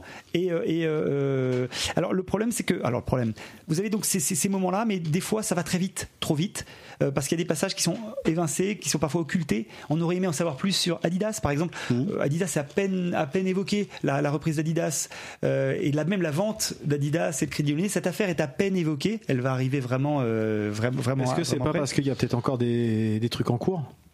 Des enquêtes en En tout cours cas, en 2013, elle n'était pas terminée. Elle n'était pas terminée. Mais de toute façon, comme l'affaire s'est en 97, en 97, mais voilà, il y a- il y, a des, des choses comme ça. euh, On aurait aimé presque en savoir plus. C'est-à-dire qu'en fait, la série fait 7 épisodes. Honnêtement, ça, ils auraient ouais. pu en faire beaucoup plus. Et je pense que euh, même ces différents mandats politiques, on va avoir le, le- le- le- le- le premier mandat de ministre de la ville qui fait 52 jours quand même. Faut- quand on sera, le contexte, il est vachement intéressant. Euh, euh, il a eu un deuxième mandat de ministre de la ville. Ça, c'est pas évoqué dans la série. Son mandat de député, etc. Tout n'est pas forcément évoqué. Mais je pense qu'en fait, euh, on a le Fosséa, par contre. Mais je, je pense qu'en fait, euh, le- le- encore une fois, les scénaristes ont voulu faire un travail. Fosséa de qui était son voilier. et, et de faire quelque chose qui soit en fait en réalité euh, comment dirais-je euh, euh, représentatif d'une période en réalité. C'était c'est surtout ça l'idée. Il faut pas s'attacher à l'exactitude historique. Si on regarde cette série en se disant je vais regarder un truc où ça va être précis de chez précis faut faut, faut oublier complètement. Faut oublier complètement. C'est pas le sujet et c'est complètement assumé. Et de ce point de vue à ce moment-là, il restera à faire un film euh, ou une série ou je ne sais quoi. Ça reste à faire. D'ailleurs, c'est ce que Stéphane, Ou le documentaire qui évoquait, Tapi ou euh, Laurent Le documentaire, il est extrêmement précis. Voilà. hein. Oui, mais c'est un Il va très loin dans, chaque, chacune des affaires. Il explique précisément le pourquoi. Enfin, je, mais notamment euh, Adidas, euh, comment, euh, comment, pourquoi et, et jusqu'où ça a été, parce que euh, finalement la justice, elle, a- elle lui a donné raison. Après, elle lui a donné tort. Elle lui a de nouveau donné raison. Enfin, tu te dis, c'est des trucs qui sont complètement incompréhensibles, quoi. C'est où t'as tort ou t'as raison, mais ça, c'est pas, une fois oui, une fois non, quoi. Voilà. Bah, tu as même l'arbitrage qui en fait a accordé euh, un- Voilà. une somme incroyable en fait, euh, qui était, alors pour le coup qui était autour de 400 millions d'euros. Alors que lui, il avait rien demandé. Enfin, ouais. Voilà. Donc et, et après cette situation, bah, bref. Et là, on, là, on dépasse déjà le cadre de la série. On est déjà, on est déjà dans, dans- dans sa vie réelle. Mais ce que je veux dire, c'est que sur un travail de fiction pure, là, ça reste à faire. Ouais. Les documentaires peuvent être faits, là, il y a quelque chose qui reste, qui reste à faire. Donc, mais pour moi, pour peu qu'on mette de côté tous ces aspects, euh, je dirais euh, historiquement exacts. Bah moi, cette série, de mon point de vue, cette série, pour moi, c'est une régalade de tous les instants. Je me suis, bah, j'attendais, je euh. me suis éclaté à regarder cette Ah série, ouais mais vraiment. Alors, euh, pour moi, la série, elle est portée par des acteurs excellents. Donc, on, tu, tu, la- le- euh, Freddy, tu me demandais. Euh, Il y a des personnages qui sont des seconds, des, les seconds rôles sont sont franchement euh, un Lucchini qui est fantastique dans un rôle. Euh, Il y a alors des acteurs que je ne connais pas forcément. Euh, le l'acteur David Talbot que je ne connais pas, qui joue le rôle du procureur Éric de Montgolfier Ouais. je- il y a une scène de confrontation entre euh, Tapi et Montgolfier dans un bureau. Franchement, c'est, c'est, j'ai, mais c'est jubilatoire. Cette scène est incroyable. Les acteurs, cet acteur est incroyable. Ça, ça monte en pression. Tu vois pas le truc venir et le type est comme un serpent. Voilà, typiquement, il joue ce truc-là et il va petit à petit enserrer Bernard Tapie dans un, dans, dans, dans, dans, dans ses, dans ses, dans, dans, dans- dans- Dans ses pattes. dans ses pattes, dans ses pattes de serpent, Dans ses bras, ouais, dans dans ses bras de serpent. Et- et Il va essayer- il va essayer, hein. Voilà, c'est, je, je vous dis, c'est, jubilatoire. Il y a une rencontre Mitterrand-Tapie également. Donc il y a un acteur, euh, Samuel Labarthe, qui joue Mitterrand. Alors physiquement, il ressemble pas vraiment à Mitterrand. Par contre, il reprend toute la diction, la, la, la, la- façon de, de, de parler Mitterrand. C'est, Ouais. bluffant, c'est bluffant. Et, et tout est à l'avenant comme ça. Vraiment des acteurs qui sont très très bons, je trouve. Jo- Joséphine Japy, je la trouve vraiment euh, très très bonne actrice. Euh, et Laurent, La- alors, Laurent Lafitte. Je trouve que Laurent Lafitte joue très bien. Par contre, il, il ne, il ne singe pas Bernard Tapie. Il fait son personnage. Le petit truc qui m'a un peu gêné, euh, pour le dire tout, tout le dire, c'est dès le, au premier épisode, c'était la perruque, puisque j'ai eu l'impression que la perruque était un petit. J'ai dit, ah non, Je l'ai lu, aïe. je l'ai lu. Ah bah moi en tout cas je, en le voyant le premier épisode surtout je me ah mec putain repasse un coup quoi parce que là la perruque tu, ça, ça fait un moment ça fait elle est bien foutue Puis à un moment, t'as l'impression d'un- d'un d'un spoon se poser sur la tête. Il manque pas de toupet. Il manque pas de toupet. Et, euh, et j'ai j'ai envie de dire que vraiment, moi, pour le coup, euh, Il aurait dû venir me voir, moi je suis spécialiste des perruques. Hein. Il aurait eu un beau Ouais, poireau. hop. Au poireau. Et alors, moi, typiquement, hormis un premier épisode qui, finalement, c'est peut-être l'épisode qui m'a le moins séduit. Euh, où je, je- j'étais curieux. J'y suis allé bah, j'y suis allé j'étais curieux. Bah, parce qu'en fait donc il y avait la perruque un peu machin un peu euh, voilà.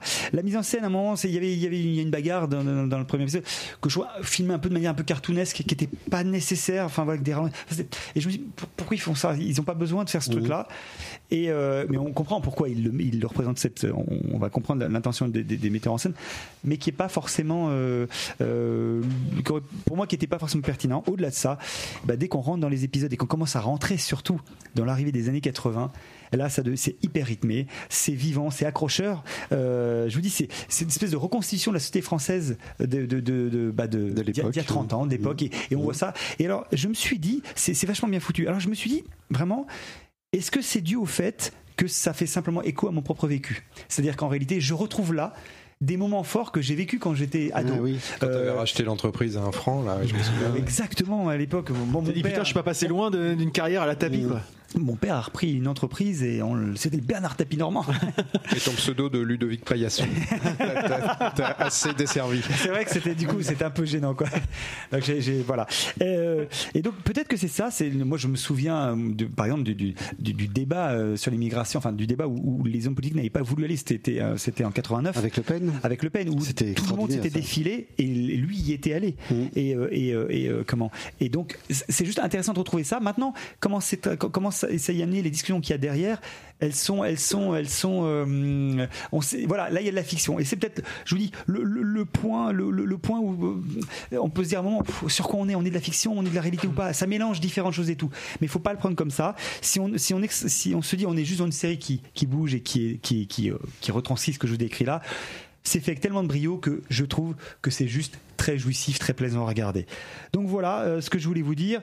Euh, Je- allez jeter, un- allez jeter, allez jeter, euh, je- je- allez jeter, jeter un œil là-dessus. Juste pour terminer euh, et te laisser la parole, euh, il y a vraiment une réelle affection des auteurs sur Bernard Tapie, mais en même temps, ça n'est pas quelque chose d'agiographique non plus.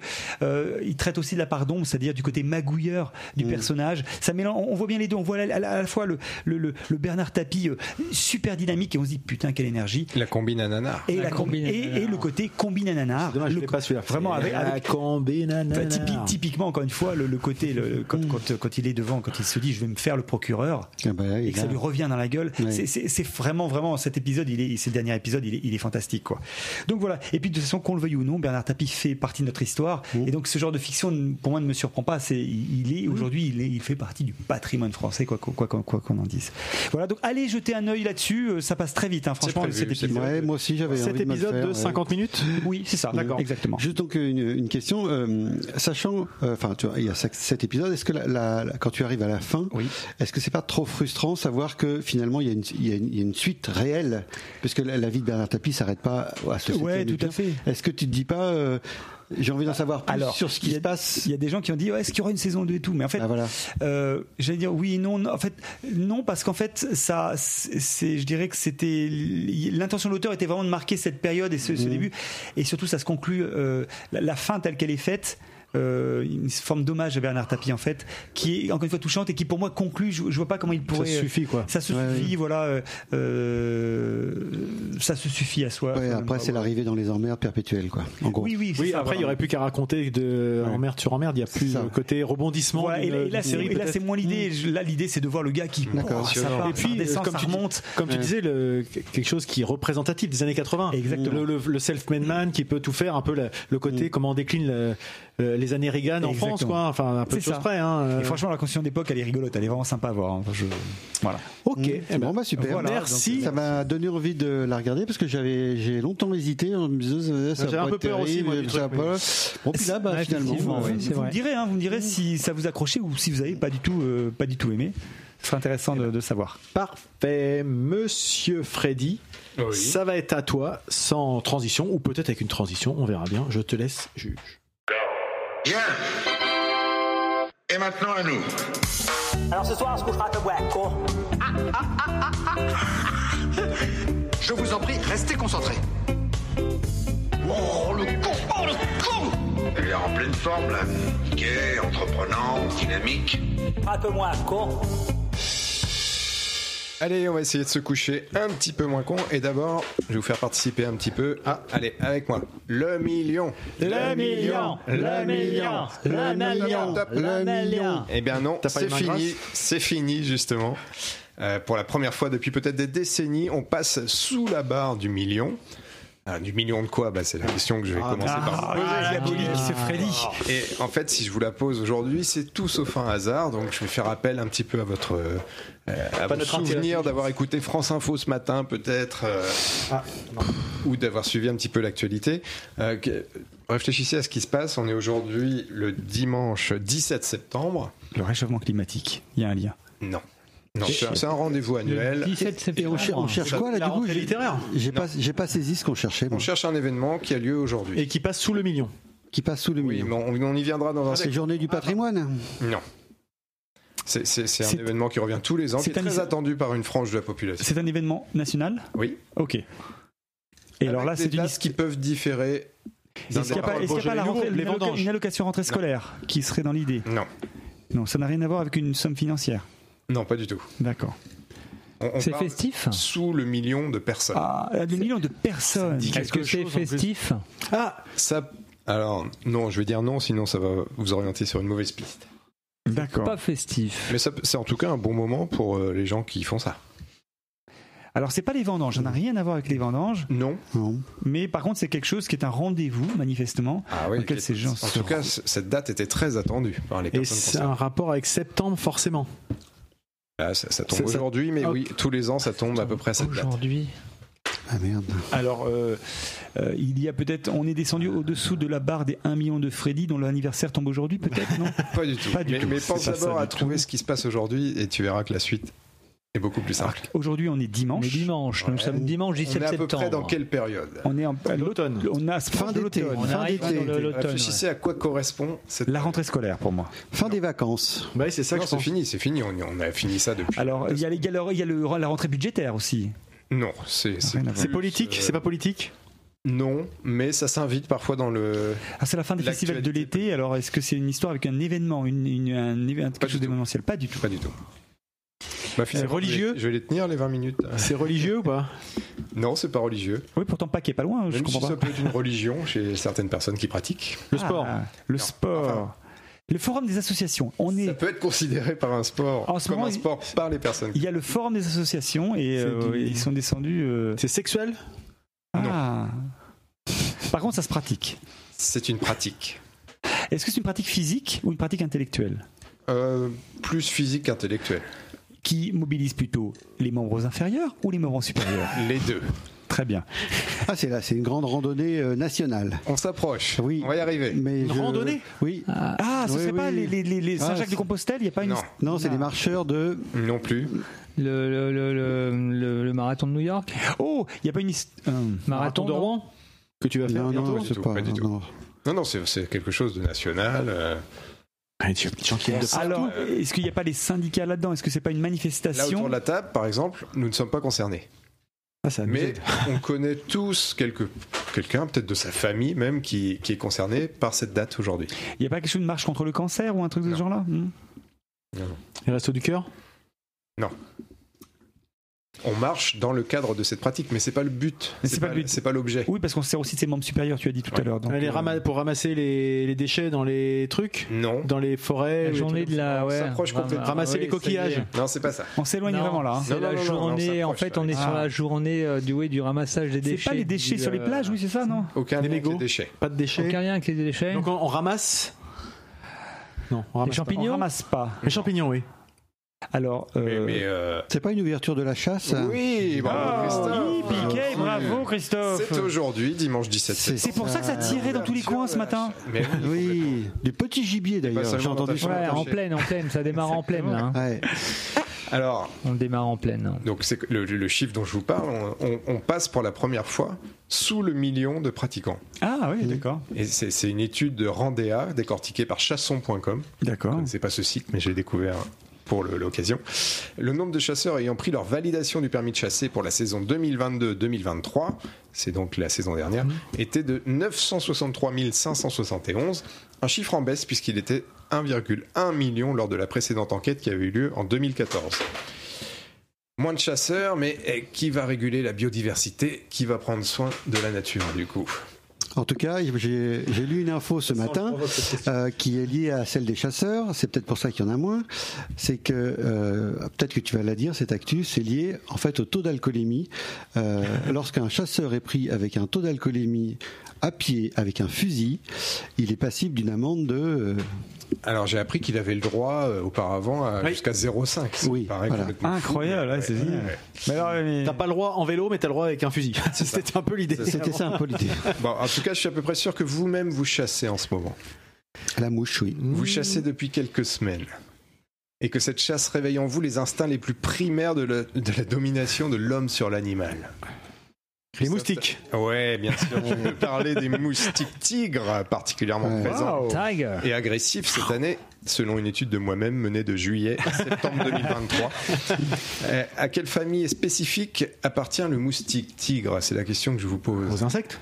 Oui, mais globalement, on parle de lui dans une, une bulle d'animaux. Les parasites, Ouais. les, Oui, les, les, les, les- On- c'est ça nictalus, non les nuisibles, Non, ceux qui sont porteurs de maladies. Non, non, non, non, non. En fait, on- on- on- ils appartiennent à la- à- aux espèces exotiques envahissantes. Envahissantes, ah oui, c'est ça. Ça, on en Ah parle oui. beaucoup en ce moment. Une menace grandissante pour l'économie, la santé humaine et bien sûr la biodiversité pour faire le lien avec le, le premier sujet. Euh, dans un dossier très fouillé sur le, le sujet qui est publié sur France TV Info, on apprend comment deux espèces américaines ont peu à peu remplacé. Alors, je sais pas si on peut parler de grand remplacement de ce micro ou pas. On demandera à Eric. Parce qu'on peut plus rien dire de toute façon. Donc, euh, Ah, on peut plus rien dire. alors, comment, comment ils ont peu à peu remplacé la même espèce européenne? Il y a deux exemples qui illustrent cette enquête. Est-ce que vous saurez me retrouver les bestioles en question? Le frelon? Asiatique Non. Asiatique, ouais, j'allais dire. Non, parce qu'il est asiatique. Moi, je Ah bah parle oui, de deux espèces américaines qui remplacent les espèces européennes. Ah, il y a le crapaud. Il y a en un insecte ou en animaux euh, c'est que des insectes, ouais. Ce n'est aucun insecte. Et un- C'est des- pas le crapaud, donc la grenouille. Je n'en ai euh, pas entendu parler. Non. Peut-être. C'est pas le plus spectaculaire en tout cas. Le hérisson. euh, Alors, c'est des Le lapin Petit, de petite taille ou de grande taille? Euh, un petit et un moyen. D'accord. Le bison? Non, mais vraiment, t'es pas loin, t'es à une lettre près. Le vison. Ouais, Bison, wow Et l'autre alors, l'autre animal? Et le petit rad, le rat d'Amérique, non, peut-être? Non, c'est quelque chose qu'on trouve dans les cours d'eau. Dans les- Le ragondin? Non, Non. plus Dans les cours d'eau. beaucoup plus petit. Le, ca- Castor. le canard? La grenouille? Non. Dans les cours d'eau? Ouais. Peut-être même dans l'eau carrément.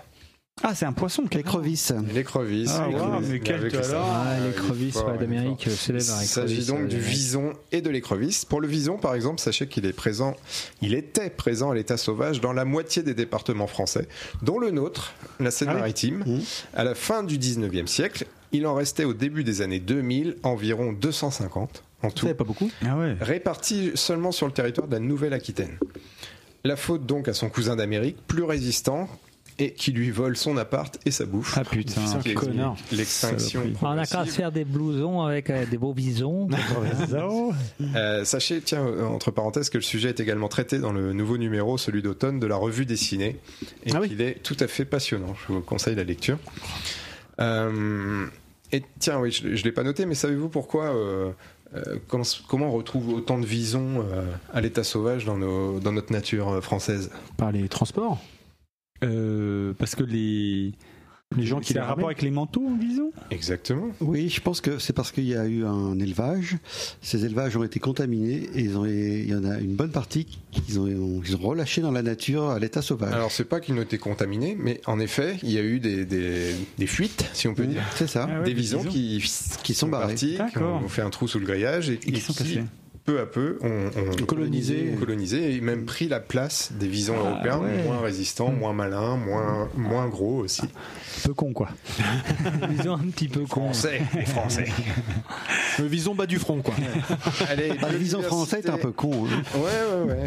Il est avec sa baguette et son béret. Mais on jugera pas. On ne ju- on n'est pas là pour juger. Le vison, le vison futé, comme on dit habituellement. Biodiversité toujours. Et enfin, avec cet animal découvert au Brésil en 2021, mais c'est le, le magazine Géo qui nous raconte cette histoire le 16 septembre dernier, euh, hier, donc, Ouais. pour nous, euh, sur son site. Tout ça pour nous dire qu'il est sur l'info, euh, la dernière actu. euh, bravo Freddy. Vas-y. Tu vois, mais je, je pourrais pas faire une semaine avant. Euh, et, et donc, le- le- le- en 2021, cet animal est percuté par une voiture et il est emmené chez le vétérinaire par la personne. Et ce dernier est bien embêté puisqu'il ne sait pas quel animal il a devant lui. Ouais, j'ai entendu. C'est un croisement entre un renard et un chien. Exactement. Mm. C'est incroyable. Ouais, j'ai lu. C'est un rechien. Il s'agit d'un. Excellent. Excellent. Ouais, ah c'est con, c'est un rechien. Un rechien. Un rechien. T'aimes bien un rechien, toi C'est un Bêtement, rechien. ils lui ont donné un nom en anglais, alors que le rechien. Le rechien, c'est vachement bien. Et donc, en effet, il s'agit d'un un animal hybride Mhm. nommé Dogsim, D-O-G-X-I-M. C'est nul. Euh, croisement parfait d'une renarde de la pampa et d'un chien domestique mâle. Euh, c'est ce que révéleront les tests génétiques effectués sur l'animal par des scientifiques de l'université locale. Alors, ce qui est marrant, c'est que la, la- la petite femelle aboie et s'amuse avec des jouets comme un chien, mais se nourrit uniquement de rongeurs vivants. Comme un. Allez, du Brésil au Mexique, il n'y a qu'un pas, ou plutôt euh, 7000 km. bref, pour nous, c'est loin, c'est là-bas. Euh, mais c'est bien au Mexique que s'est produit un événement assez surprenant. Et je vais vous demander ce qui s'est passé au Parlement ce mardi 12 septembre 2023. Au Parlement mexicain? Ouais. Ah, c'est pointu comme ça. j'ai entendu. Ah, vous l'avez sûrement vu passer dans les, les fils d'infos. Putain, mais Christophe, tu passes ton temps sur France Info ou quoi Euh, non, non, non. sur, euh, sur des lectures. euh, C'est un, Ah, fait- de société. C'est quelque chose d'assez fou qu'on- Ah oui qui nous passionne tous. Ils ont- On est tous curieux de ça, quoi. Ils ont autorisé ou interdit Ah, quelque chose. C'est c'est un, type qui a, qui a présenté en fait un extraterrestre Exact. bidon. Euh, Enfin, c'est un montage de, de, de, de- de morceaux d'humains pour reconstituer un extraterrestre Alors. en disant que c'était dans les années, je sais plus quoi. Enfin bon. T'as raison, c'est ça c'est ce le- que j'ai vu passer, dont on parle, sauf qu'on ne sait pas encore en fait. Ouais. On ne sait pas encore la vérité. Et, et donc, euh, il y a, on- au Parlement euh, à Mexico, on a présenté des momies C'est les momies non humaines. Ouais, c'est c'est ça, ça. je l'ai vu passer. ouais. Ni plus ni moins. Donc euh, difficile que de prendre ça comme argent comptant, euh, car j'ai mené ma petite enquête. Et derrière cette présentation soignée, dans de petits sarcophages, tu as Ouais. vu les images, c'est Ouais. c'est impressionnant, se cache le journaliste spécialiste de l'ufologie, Freddy. Lam. Alors, je sais pas comment on prononce, c'est Jaime ou Jaime ou Jaime. Jaime, Jaime. Jaime, Jaime. Mossan, euh, auteur d'un documentaire sur le sujet en 2017 intitulé Unearthing Nazca, présentant déjà à l'époque Ouais, la ça. découverte de ces momies euh, dont le carbone 14 indiquerait a priori un âge d'un millier d'années. Mm. Euh, elles auraient été découvertes par un pilleur de tombes au Pérou quelques années auparavant. On est dans Indiana Jones là. Ah ouais, l'histoire est Donc on est géniale. dans la fake Mais là, mais là, dans là, le- et voilà, ça c'est ouais, exactement. Ce que tu dis là, géniale, quoi, on a ouais. envie d'y À ce croire. jour, on sait pas. Ouais. Reste que des analyses complémentaires sont en cours pour révéler euh, la vérité ou probablement la supercherie. Et alors, quel- Alors moi, ce que j'ai lu, euh, là, le, le journaliste qui, euh, qui relatait l'info, euh, il disait que c'est une grosse supercherie, hein, quand même. Alors, Après, bon, c'est le je- bruit qui circule, mais les, Oui. les- les- les investigations sont en cours. Sont pas on- on Le rapport pas, avec en le. Parlement, c'est quoi? C'est qu'ils l'ont balancé au Parlement, c'est ça? Alors, pour donner une légitimité à la découverte, Ils l'ont présenté. on l'a présenté au Parlement. Avec une mise en scène assez incroyable. Hein. C'est deux petits sarcophages, Mhm. on enlève le couvercle, et là, en effet, on voit deux petites momies. Oui, J'ai vu aussi les images. un ouais. crâne un peu déformé. euh. Les gens croyaient pas assez. Bon, c'est ça. Donc voilà, une info un petit peu euh, surprenante. Ça, ça faisait longtemps qu'on n'avait pas parlé de Roswell, d'OVNI. Bah oui, hein, Ouais. Jacques Oui, Pradel. c'est un peu Roswell en plus petit. On ouais, revient dans les années un peu- 80-90, Jacques Pradel. Exactement. Je suis troublé.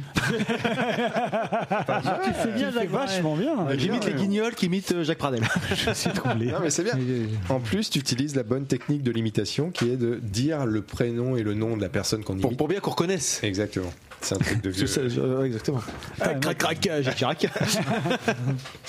Allez, on revient en France avec un chiffre qui fait plaisir puisqu'on est 69. passé de 90 en 2022 à 78 en 2023. Alors c'est l'OFB qui nous apprend ça. Ça vous fait une belle jambe. Ouais, de la biodiversité. Ah bah bien, toi tu connais. eh ben, on va d'abord ce que j'ai écrit, on va d'abord chercher ce qu'est l'OFB. tu viens de le dire. L'Office français de la Et biodiversité. dans un second temps, c'est donc maintenant, à quoi correspond le chiffre précédemment annoncé? On est passé de 90 en 2022 et à 78 en 2023. Et du coup, c'est quand même une, une bonne nouvelle. Ah, c'est une bonne nouvelle. C'est pas le nombre d'espèces qui disparaît. euh, Les cours d'eau pollués, non? Non. De toute façon, c'est un rapport avec la nature. De 90 Pendant que vous réfléchissez, je vous 78. dis que l'OFB, c'est comme Nicolas dit, un établissement public dédié à la protection et à la restauration de la biodiversité en métropole et dans les Outre-mer, sous la tutelle des ministères chargés de l'écologie et de l'agriculture. Donc, Eh ben, tu peux donner les chiffres? Donc ça a baissé en fait. De 80. ouais, c'est ça, 90. 90 en 2022 à 78 en 2023. Et c'est une bonne nouvelle. Et c'est une bonne nouvelle. Bah, plutôt, en tout cas, c'est rassurant. Même si c'est trop encore. Parce qu'un Ah, truc qui baisse. euh, Un taux de particules, quelque chose. Ouais, dans un l'air. Ah, taux de- si Arnaud avait La couche là, il d'ozone aurait déjà trouvé. Ah bon Ah ouais. Les marcassins, les sangliers. Non. C'est pas la couche d'ozone, non. C'est pas. Euh, la déforestation, non, c'est pas. Non. 97, c'est un en voie de disparition, en Non. voie de. Non, non. Comment tu dis C'est un taux Non, c'est un nombre. Un nombre. 97. Non. Non, 60. Et c'est lié au nombre d'espèces Non, rien à voir en fait. Rien à voir. C'est-à-dire qu'en 2022, il y en a eu 90 de ces événements. Ah, des tempêtes. Ah oui. Non. Non, bah non, il y en a de plus en, En plus. hein. 2023, il y en a eu 78. Bah, les cyclones, les canicules. Rien à voir. Rien à voir. Donc pas un événement climatique en tout cas, Non. manifestement. Un Il n'y a pas une question de migration, de- d'animaux, de voilà. Pas du tout. Euh, La mer Noire Non plus. euh, Qu'est-ce que ça peut être ça donc? C'est pas le, le, le- le- le niveau des eaux qui était à 90 mètres qui est baissé à 78 euh, Pas du tout. Ah non, là, je crois qu'on monte. Oui, c'est faire une 90. connaissance totale de l'environnement climatique. Donc je répète, on est passé de 90 en 2022 à 78 en 2023. C'est des entreprises qui sont peut-être. Pas euh, du tout, qui- pas non. du tout. Donc pensez à l'OFB. Hmm. Nico, tu nous rappelles ce que c'est? L'Office français de la biodiversité. Voilà. C'est lié à un nombre de plantes qui sont Pas du tout. répertoriées. Invasives. euh, Non, non, non. Arnaud aurait trouvé. Ah Est-ce ouais. que ça pourrait nous. Pourquoi aider Arnaud aurait Parce trouvé qu'il est malin, Arnaud. D'accord. Sous ses airs de petit concombre. Alors, c'est- très malin. c'est pas un truc un peu, tu sais, qui était industriel et qui est passé en forme de coopérative. Enfin, Non, un truc industriel, production industrielle, on en a moins. non? 90, il y a une unité derrière? Kilotonnes, euh, centimètres Non, des cubes. événements, je disais tout à Là, l'heure. c'est des, Des événements. événements. 90 en 2022, Hmm. 78 événements, et c'est pas des événements climatiques en plus. Non. Des... C'est ça qui est étrange. Bah Les oui. défenseurs de l'environnement qui se font euh, tabasser. Ah, on se rapproche de Le nombre de bassines euh, qui, Non, pour les agriculteurs. a donné une bonne piste là. Je sais que de temps en temps on parle de, justement des défenseurs, enfin des, des- des conflits ou des choses de cet ordre-là et que. hum, Non, je vais vous le Ça dire parce que augmentait, ouais, tu vois, ouais. Arnaud, il aurait été là. il sait que je retombe toujours sur mes pieds. Ah, mais je me rappelle plus de la Et première donc question. le chiffre 78 correspond au nombre d'accidents de chasse recensés Ah. sur la saison 2022-2023. Ah ouais. Un accident étant défini par toute blessure corporelle survenue par arme à feu dans le cadre d'une action de Bah, c'est normal, euh, maintenant qu'ils sont moins bourrés. Et j'aurais aussi pu vous parler des six chasseurs morts lors de l'exercice de leur passion euh, en 2022 contre non en 2023 contre 8 l'année d'avant. Mais avouez que le chiffre est moins spectaculaire. Ouais. Donc le chasseur est chassé et la boucle est Et bouclée. bouclé. Oh, c'est beau, ça.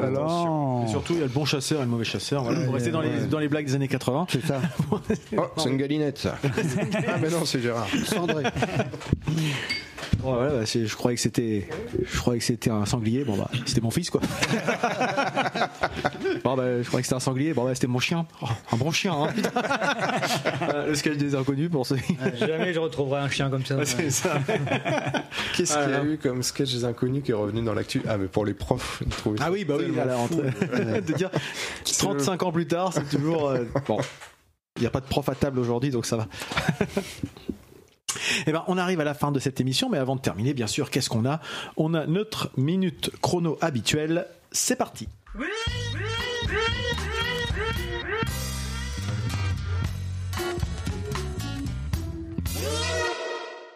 Eh ben, Ludo, Ah, c'est moi. C'est toi qui vas commencer. Ah faut que je alors toi, minute, alors alors. t'as ta minute et puis surtout tu vas pas avoir de, de son. Non, toi, mais c'est pas grave, j'ai pas besoin de son parce qu'en fait j'ai changé de sujet aussi ce matin.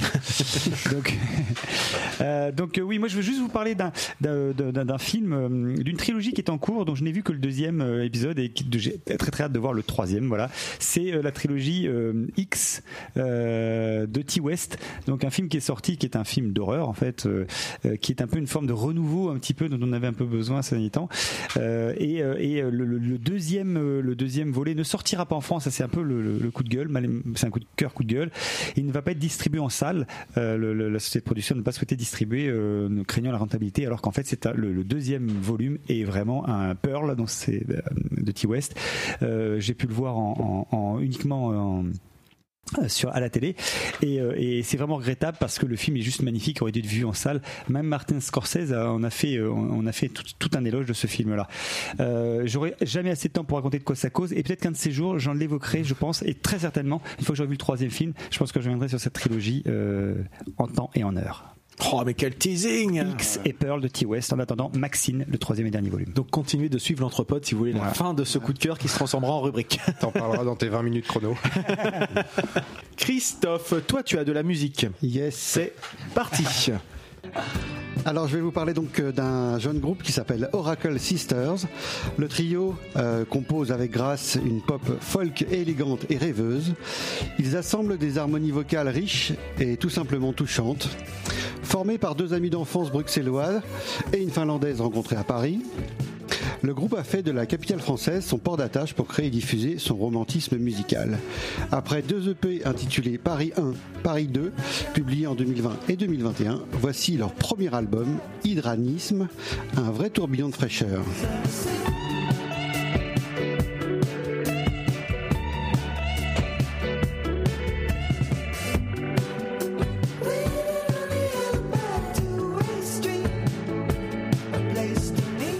Merci Christophe.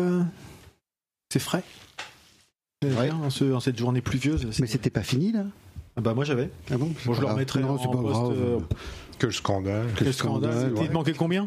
Manquait pas 10 secondes quand même. 10 secondes. C'est vrai ah oui quand même Combien 7. Ouais, c'est ça. comment il t'a est. comment il t'a grugé. En fait, il est revenu, ça y est, il fait ce qu'il veut. Genre, il aime pas la musique, il vrai que je préférais quand c'était Freddy, Freddy. tu as de la musique aussi toi J'espère 15 qu'il va- secondes. J'espère qu'il va aimer.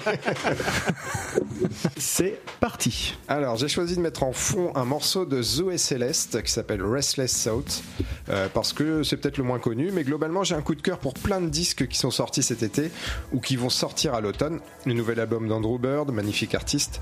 Les Vieux de la Vieille de Slow Dive qui sortent un formidable disque. La rencontre magique de Rhône avec l'Orchestre National de Lyon pour un album intitulé Looping. La classe de The Clientele vue à New York début août, yeah baby.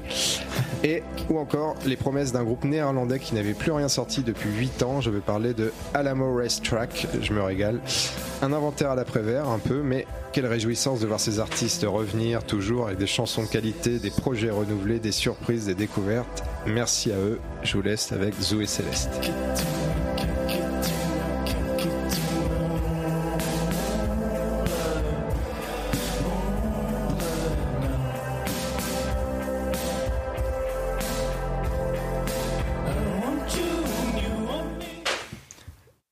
Il laissé une minute une minute et une seconde.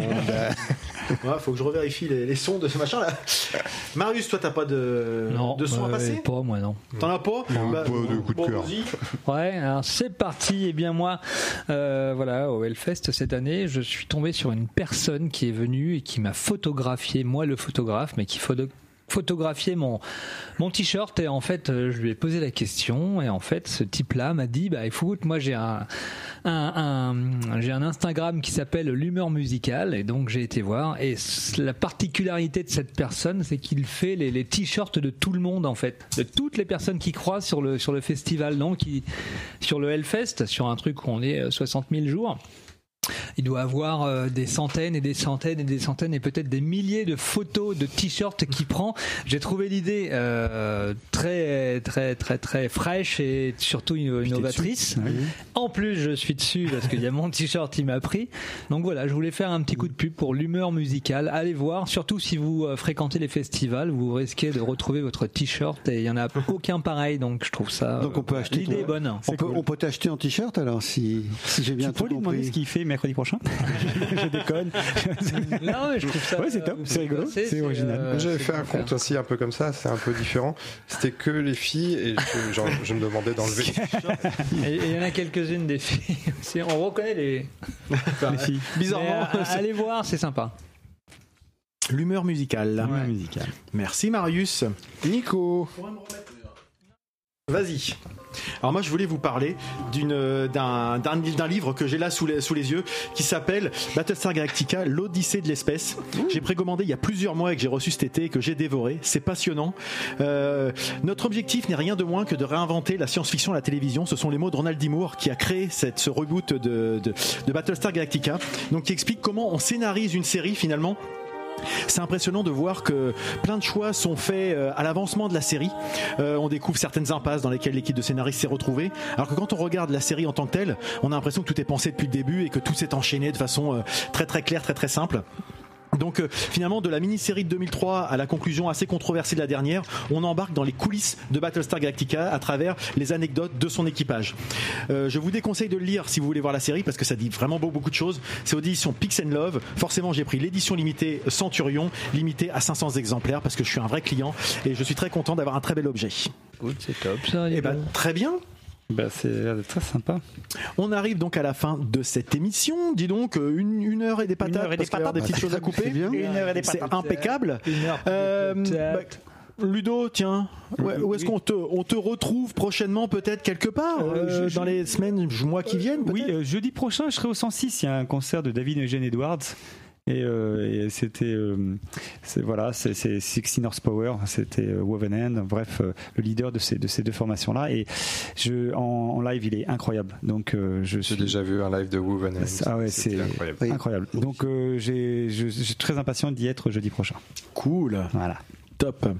Toi Christophe Eh bien, euh, moi, je serai à l'Olympia euh, Ah, au bien. mois de novembre euh, pour aller voir euh, November Ultra Ah. que j'avais présenté ici Oui, même oui, il y a exact. deux ans.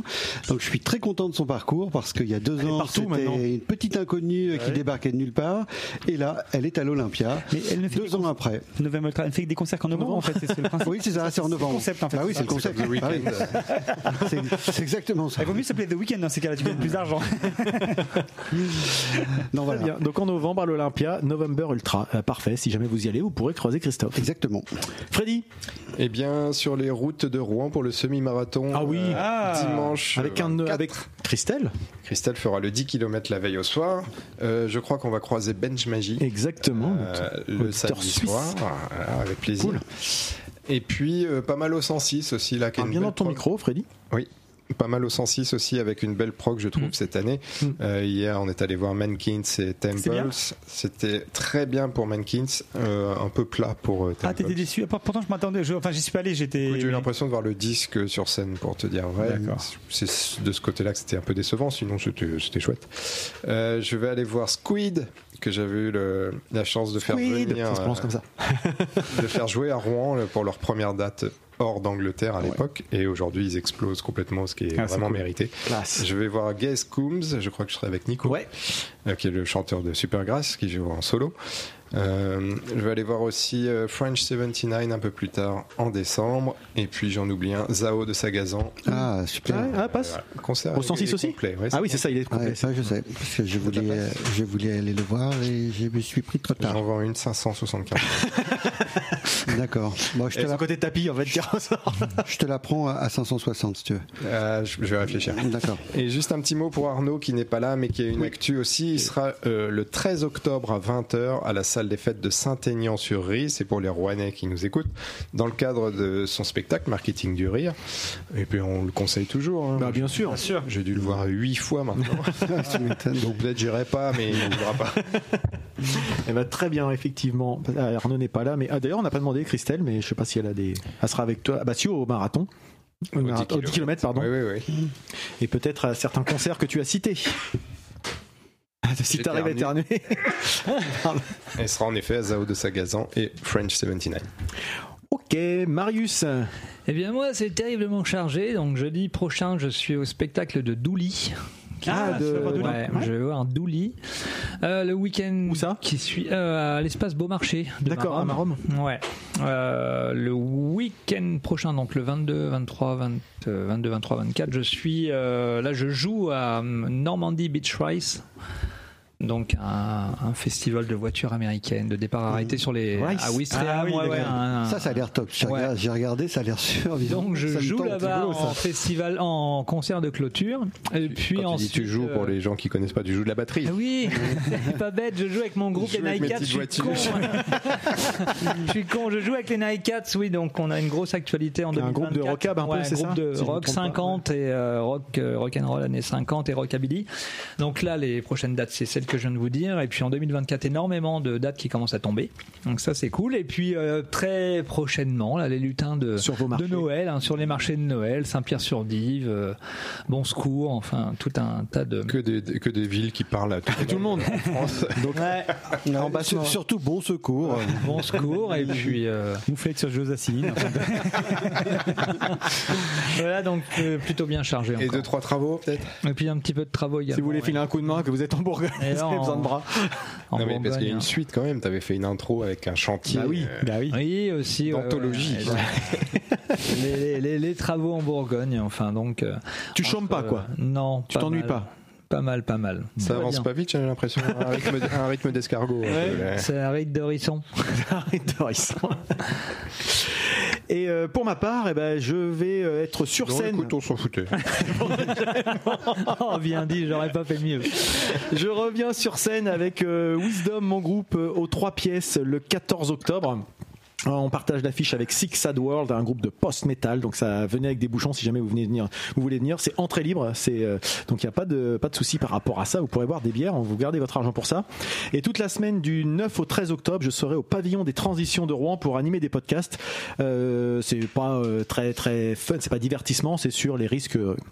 Euh, des risques industriels, mais avec des publics scolaires, etc. Et peut-être du public, je sais plus, mais donc voilà, ça peut être des activités si vous êtes sur Rouen. Et puis en tant que spectateur, moi aussi j'ai pas mal d'activités sur le 106, c'est pas forcément même que toi.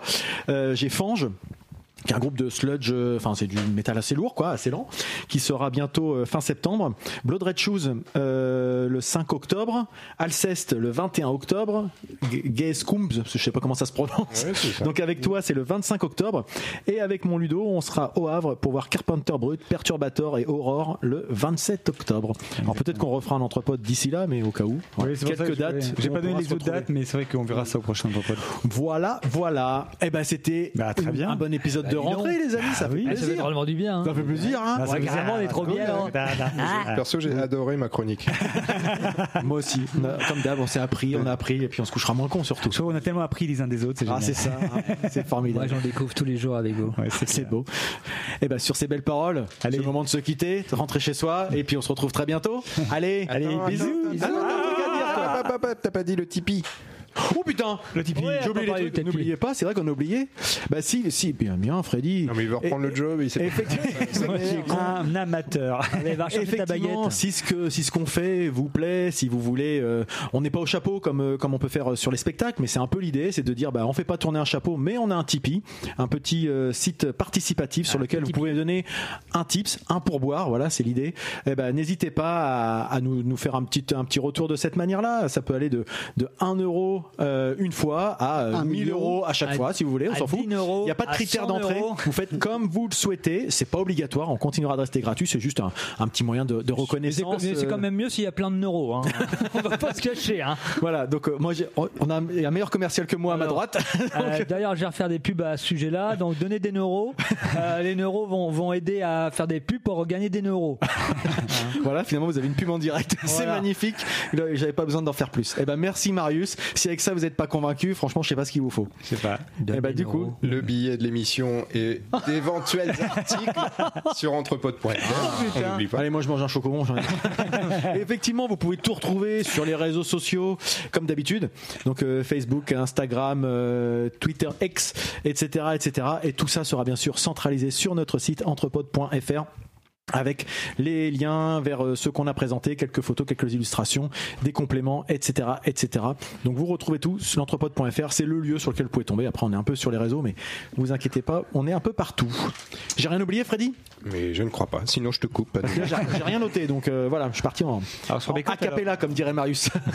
Mais alors ça s'est un peu professionnalisé depuis ton C'est départ. ce que je vois en fait. Ça fait, bah, faut que je, faut que je rattrape un petit peu le, le retard que j'ai accumulé. Ce coup-ci, on, se peut le rebécote dire. Allez, Allez, bisous. bisous. Bisous, donne des neuros.